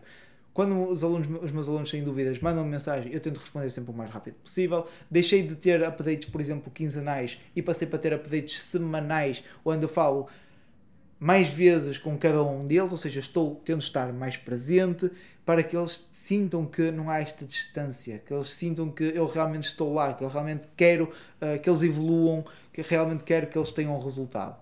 E hum, a par disso foi muito depois de simplesmente me regir muito pelos meus valores, do tipo, eu, hum, eu vou trabalhar sim, eu vou fazer um serviço de quem eu acredito que, que realmente pode ajudar os outros, mas não vou uh, perder os meus valores em troca de outras coisas, como por exemplo o dinheiro. Eu não, eu chego ali a uma altura em que eu vejo que, ok, já estou a demorar muito tempo a responder, ou já não consigo lidar com tantos alunos, já não estou a conseguir lidar com uh, a minha tese, ou já não estou a conseguir lidar com todas as coisas, ok, fechou vagas, não entra mais.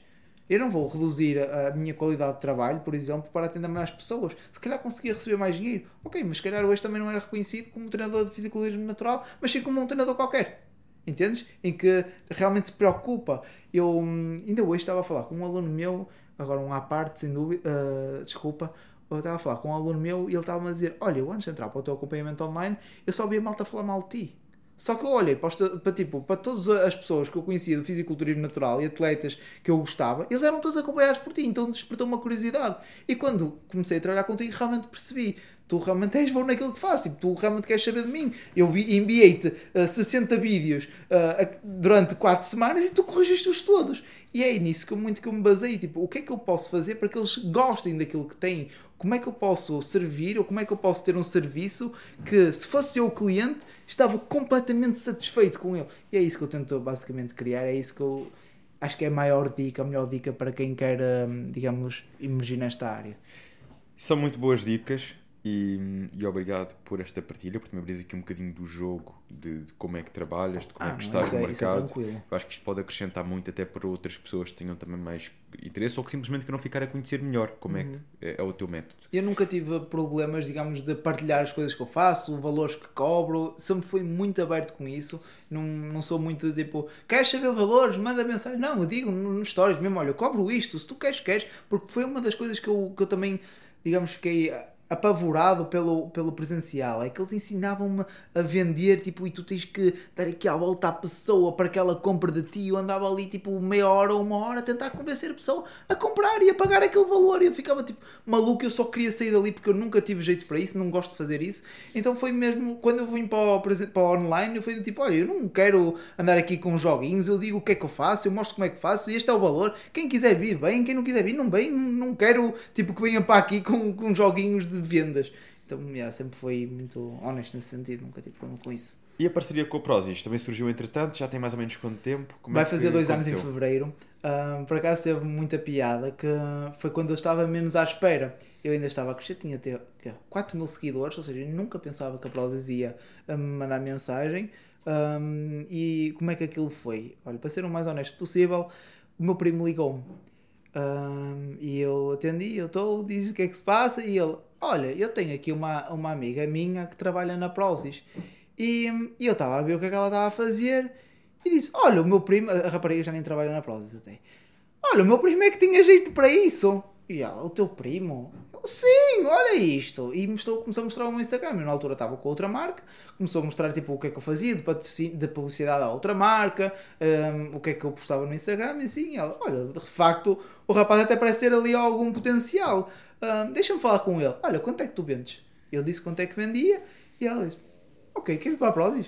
E eu, claro que quero ir para a Prozis. Eu comecei a fazer conteúdo para o Instagram porque queria ir para a Prozis. Porque na verdade foi isso. Eu, quando comecei a, criar conteúdo, eu. És tu que fazes os teus conteúdos todos? Todos. Um, sabes quem é um atleta menos físico? Francisco Soares. Sim, sim, sim. Sabes? Eu olhava para ele, ele a partilhar aquelas coisas todas da Prozis e eu fiquei quem me dera ser ele? Quem me dera comer aquilo? Quem me dera aquelas barritas, receber as ways?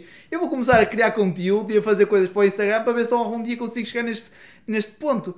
E quando eu já estou completamente ausente desse objetivo, quando já nem pensava em ter parcerias, quando já nem pensava, tipo, a única coisa que eu fazia era tentar ajudar os outros no Instagram, porque a verdade é essa, a verdade é que no início não era esse o meu objetivo, ajudar os outros, no, o meu objetivo no início era ter o patrocínio da Prozis, quando ele me disse, queres ir para a Prozis? Eu, claro que quero ir para a Prozis, tipo, isso nem se pensa. Ok, olha, oferece-te isto e isto. Eu, ah, isso é muito mais do que eu recebo na outra. Vou já. E pronto, falei com a outra marca, disse o que é que se passava. Eles ainda tentaram igualar o que, eu, o que a Prozis me oferecia, mas eu disse, não, não, eu prefiro mesmo a Prozis, vou para a Prozis. E pronto, e a partir daí temos vindo a trabalhar juntos.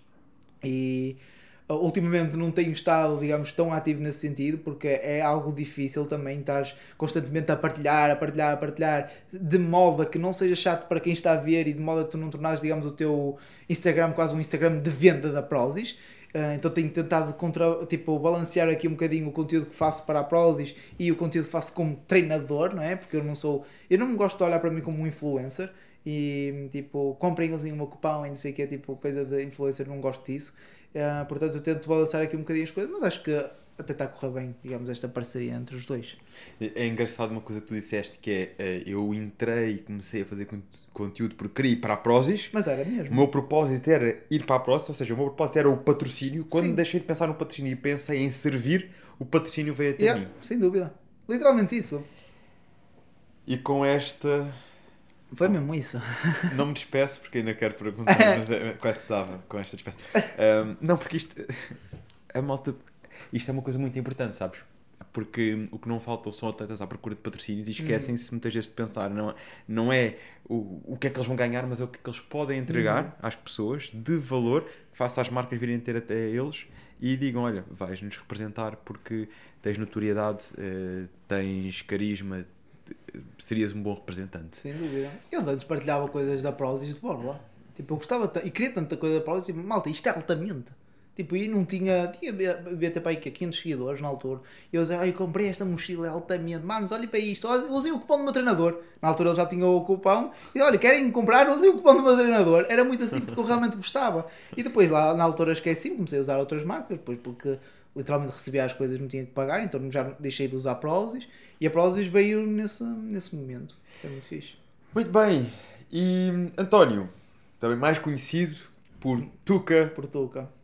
Conta-me perguntas frequentes que recebes nas redes sociais. O que é que o pessoal gosta de saber sobre ti? Assim, aquelas perguntas que sejam mais regulares.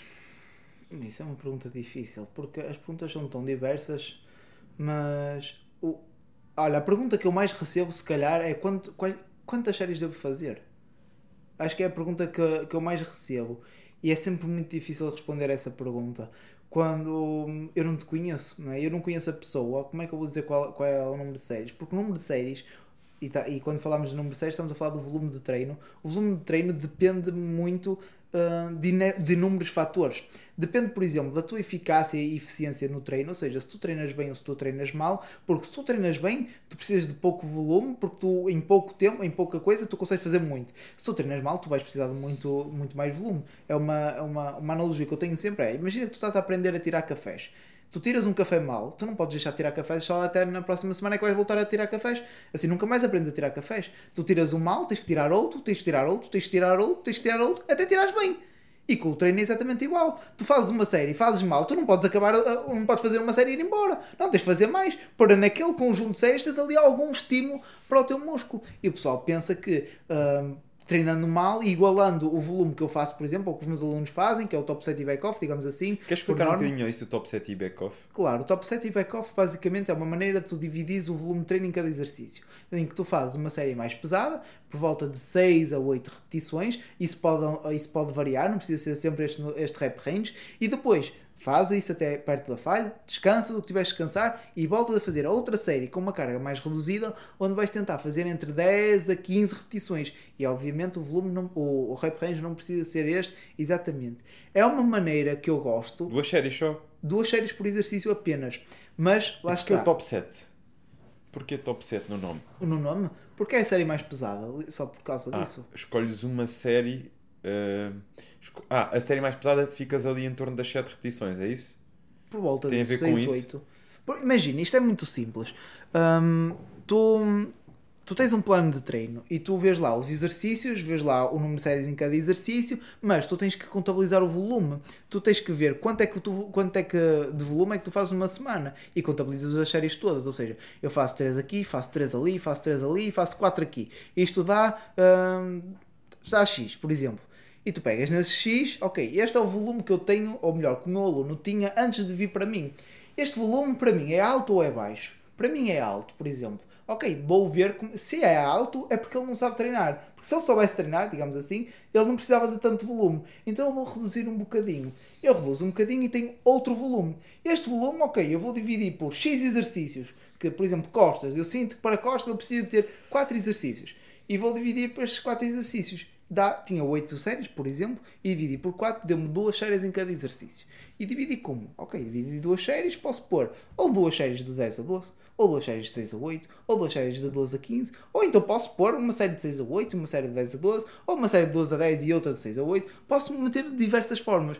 Uma coisa que as pessoas pensam de forma errada é que só há uma maneira de ter resultados e que agora o top set e o back-off é que vem, digamos, que é, é nova moda e que é só a única forma de ter resultados. Não é. Tu podes fazer top set e back-off, como podes fazer dois top sets, como podes fazer dois back-offs e ter resultados incríveis na mesma. Agora, é uma maneira que eu gosto de trabalhar, que eu acho que é, que é hum, digamos, como é que é dizer, que é fácil de, de termos progressão, de fácil de progredir a longo prazo, em que tu tens ali uma série mais pesada e depois quando pegas numa carga mais leve, ela parece ainda mais leve do que tu ah, pensavas que era antes de fazer a top set, quase meio que a imitar um, um post-activation potentiation, que é uma cena do, do atletismo. Hum, portanto, é uma maneira de trabalhar que eu, que eu gosto, que os meus alunos gostam, que eu, mais uma vez me inspirei muito na malta lá do, do Reino Unido e assim, e tenho aplicado, tenho dado resultados, é continuar, mas não é a única maneira de trabalhar. E então acaba por ser muito dentro disto as perguntas que, que recebes sobre treino, séries, repetições. Sim, sim, e, é muito isso. É o como foco. Eu, nutrição, quase não falo lá no meu, no meu Instagram, porque lá está, não é a minha área. Eu faço esse serviço para os meus alunos completamente de borla, não cobro isso, não cobro por isso, e eles sabem disso, porque eu não, não sou nutricionista, então não me sinto no, no papel de cobrar pela dieta que eu faço, apenas faço porque sei da importância da mesma. Um, e tudo que eu falo no Instagram é mais à base de, de treino e assim. E mesmo quando entro em suplementação, como tu viste, é, é muito pouco, que eu, é muito no básico que eu, que eu me foco. Muito bem. Se pudesse escolher aqui alguém para vir num próximo episódio, Uhum. quem é que escolhias? Alguém que tenha inspirado o teu percurso, alguém que tenhas como referência, gostasses de ver aqui? A malta é sempre apanhada desprevenida nesta Poxa, pergunta. pá. Não sei como é que tu viste os episódios, não sabes que eu faço sempre esta pergunta aos convidados. Ora, hum, se calhar o meu treinador, provavelmente seria um... Mas não só o meu treinador, o treinador e a, e a namorada, que é, digamos, são os dois, trabalham os dois na Flex Team, que é a equipa de acompanhamento deles, porque foram as pessoas que mais impactaram. Diz-me só o nome deles novamente. João. Marques e Catarina Teixeira. Hum, foram as pessoas que mais impactaram, a, digamos, dentro do, do culturismo, foram as pessoas que mais me ajudaram. Eu trabalhei, oh, há, eu já trabalho com o João há cerca de seis anos, ou seja, é, é muito tempo e muitas das coisas que eu aprendi, aprendi com ele, muitas das coisas que eu fui à procura de melhorar foi também por causa dele, então não, não tenho mais ninguém assim dentro, porque como, como já disse, eu vou muito buscar a inspiração lá fora, eu pouco vejo, eu, eu quase não sigo ninguém aqui em Portugal, para ser muito honesto. Eu não gosto muito daquilo que eu vejo, sempre que eu vejo, tipo, não gosto, então eu prefiro, tipo, nem ver, Em que aspecto é que não gostas? da maneira que treinam.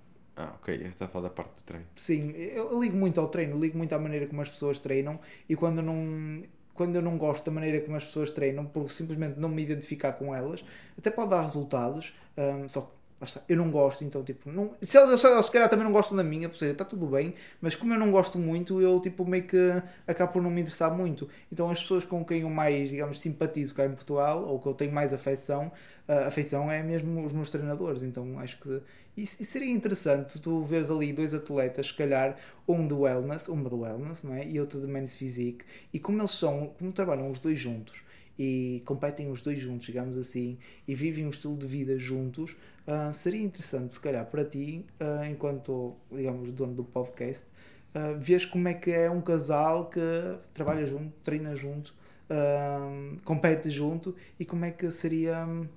Como é que eles, digamos, vivem os dois de modo a conseguirem conciliar estas, estas vertentes todas e continuarem juntos, porque é difícil.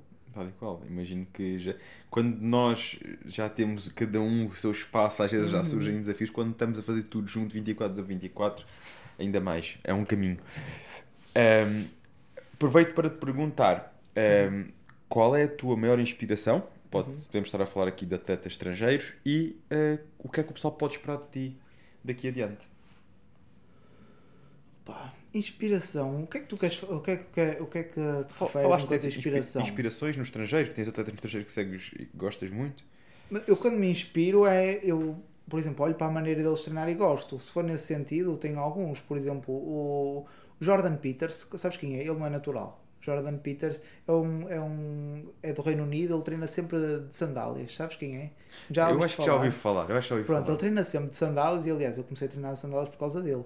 E, e é uma força bruta, é tipo absurdo. Ele mete placas e placas e placas e não é aquele treino que tipo com meias reps.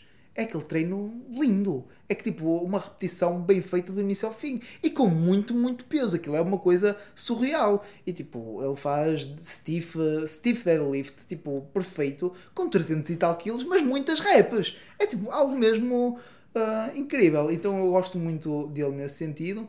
E depois, uma pessoa que eu gosto muito de acompanhar hum, e que hum, me inspiro muito no- na questão do trabalho é o AJ Morris. Ele é um, é um atleta e treinador de fisiculturismo natural também. E hum, os, os atletas dele e os resultados que ele tem enquanto treinador é tipo Annie Rumble, estás a ver? Tipo, É o absurdo. Ennearama do culturismo É, natural. é o Annie Rumble do culturismo natural, é tipo absurdo. Absurdo mesmo, é tipo só físicos mind-blowing. E então eu inspiro muito nele e o que, é que eu- o que é que podem esperar de mim? Podem esperar aquilo que eu sempre tentei parecer para as redes sociais, porque é aquilo que eu sou, na verdade. É uma pessoa, digamos, que está cá para ajudar os outros, que tenta ajudar os outros, que se rege muito por princípios e, e valores e que não abdica deles e que hum, tenta sempre, apesar de tudo, apesar de se reger por esses valores, tenta sempre ganhar. E quando falo ganhar, não falo tipo ser campeão ou, ou ganhar uma medalha, assim, não, ganhar em todas as componentes, a ser, seja ser melhor atleta, ser melhor treinador, ser melhor namorado, ser melhor dono de cães, etc. Isso para mim é ganhar, é isso. Ganhar na vida. Ganhar na vida, sem Muito dúvida. bem. E vieste do Porto até ao Montijo para as conversas e vais ainda hoje para o Porto. Ou não? Não, não. Vais olha, amanhã? Vai acontecer o seguinte: eu vim de manhã para cá, fui a uma escola, depois vim para cá, de, fui ao Blackout treinar e depois vim para cá de Uber. E agora eu tinha um, um, um autocarro para o Porto lá para as 8, só que isto demorava tipo uma hora, uma hora e meia e eu não tinha a certeza se ia conseguir, eh, conseguir chegar a, a horas de autocarro com o trânsito todo da ponte e assim. Eu então, olha, vou ficar aí num hostel e amanhã depois vou para o Porto mais Tens aqui tranquilo. um mesmo ao lado que é super boas Olha, não sabia, meu. Eu por acaso já, já, já, marcaste? já marquei, já, Já, marquei. Não, já. tens aqui um que é mesmo ao pé do Parque do Montijo e também podia recomendar, mas pronto, já estás Já orientado. estou orientado. Mas o que eu te queria dizer com isto é que, eh, pronto, amanhã estás com a, com, com a Beatriz então, não estás? Sim, acho que sim. Também assim, fresquinhas como elas são, duram até amanhã. Nós temos aqui um presente para ti, que eu sei Ah, o que é que é? vais fazer com ele, por isso é que eu te fiz esta pergunta, não é? Ah, mas... que é aqui do Ah, nosso parceiro flores. Flores no Cais.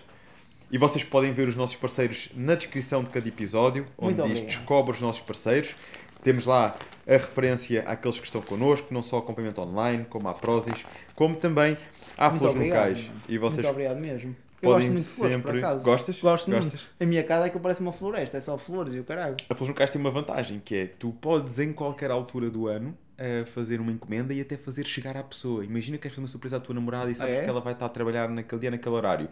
Flores no Cais, através do site, podes fazer a reserva, combinar, Olha eles vão entregar lá e fazem a sim, surpresa até com uma, com uma frase personalizada que tu queiras. Ah, isso é muito fixe, então. Por isso, Olha, muito obrigado. Temos sempre essa vantagem. Espero que Foi a primeira vez que me gostado. deram, digamos, Foi? flores, foi. Ah, viste? E, e foi. Foi. logo um homem a dar, mas também assim, geralmente. Mas eu acho que se deve dar mais flores a homens, só se dá flores a mulheres, não sei porquê. Nós aqui damos flores aos convidados Mas e às convidadas. bem. Sabes que Eu gosto muito. temos é sempre um cuidado, que é fazer um ramo mais específico para homem ou um ramo mais específico para mulher. Uhum. Porque é muito fácil, nós temos um ramo mais feminino, se tivermos eh, mais carregado com os rosas e tudo mais, Uhum. ou um ramo mais masculino. Yep. Co- Como tens aí uns tons já a puxar bocadinho mais para o, o, o roxo e Uhum. afins. Por isso, Muito giro, meu. é- Obrigado. e acho meu. que calha sempre bem e é um gesto de, de boa energia Sim, e sim. que eh, proporciona Sem sempre. Agora vou chegar a- ao hostel com um ramo de flores, o pessoal pensa que eu Vão vou pensar, opa, coisa. ele está à espera de alguém. Ui. Ele está à espera- Não, muito obrigado, David. Muito obrigado. António, obrigado por teres vindo aqui, Ah, por teres proporcionado este momento de partilha, por continuares este caminho de inspiração no culturismo natural, teres Muito sido obrigado. capaz de sair do padrão, neste caso de ouvires quem tens ao teu lado, e tu disseste uma frase que ficou marcante ao início, que foi eh, eu tinha que escolher ou o físico ou a minha namorada. Sem dúvida. E escolheste a tua namorada, a tua família, sem nunca te afastares do teu propósito. Nem mais. no fundo, as mulheres muitas vezes têm este efeito em nós. Uma mulher sábia, uma mulher consciente, uma mulher eh, que realmente gosta de nós, tem a capacidade de muitas vezes polir. E, e se- impulsiona-nos para o nosso propósito. Nós, como Não homens, é fundamental seguirmos o nosso propósito, sabemos a nossa linha e a nossa direção. Mas quando temos uma mulher sábia ao nosso lado, ela vai polindo e vai nos ajudar a seguir essa direção melhor. E tu, dentro dessa direção, se calhar ias para um caminho que hoje em dia, não, sendo certo ou errado, não é Uhum. estamos aqui a falar, mas que hoje em dia percebeste que conseguiste ter tanto ou mais sucesso indo por outro. E estás a fazer o teu caminho, estás a inspirar, ainda te começaste por dizer. Eu não fui convidado, eh, ainda não fui convidado para muitos podcasts, tinha ido à rádio, mas olha, tu aqui foste convidado precisamente por estás a fazer o que estás a fazer. Tens um atleta natural, por estás a inspirar pessoas no caminho natural e por nós aqui valorizarmos isso. Por isso, obrigado. Muito obrigado por esta sério. partilha. Muito obrigado pelo convite. Gostei muito. deixar aquela subscrição, pegar no link e partilhar com quem vocês acreditam que pode beneficiar com esta mensagem. Contam connosco. Contamos convosco.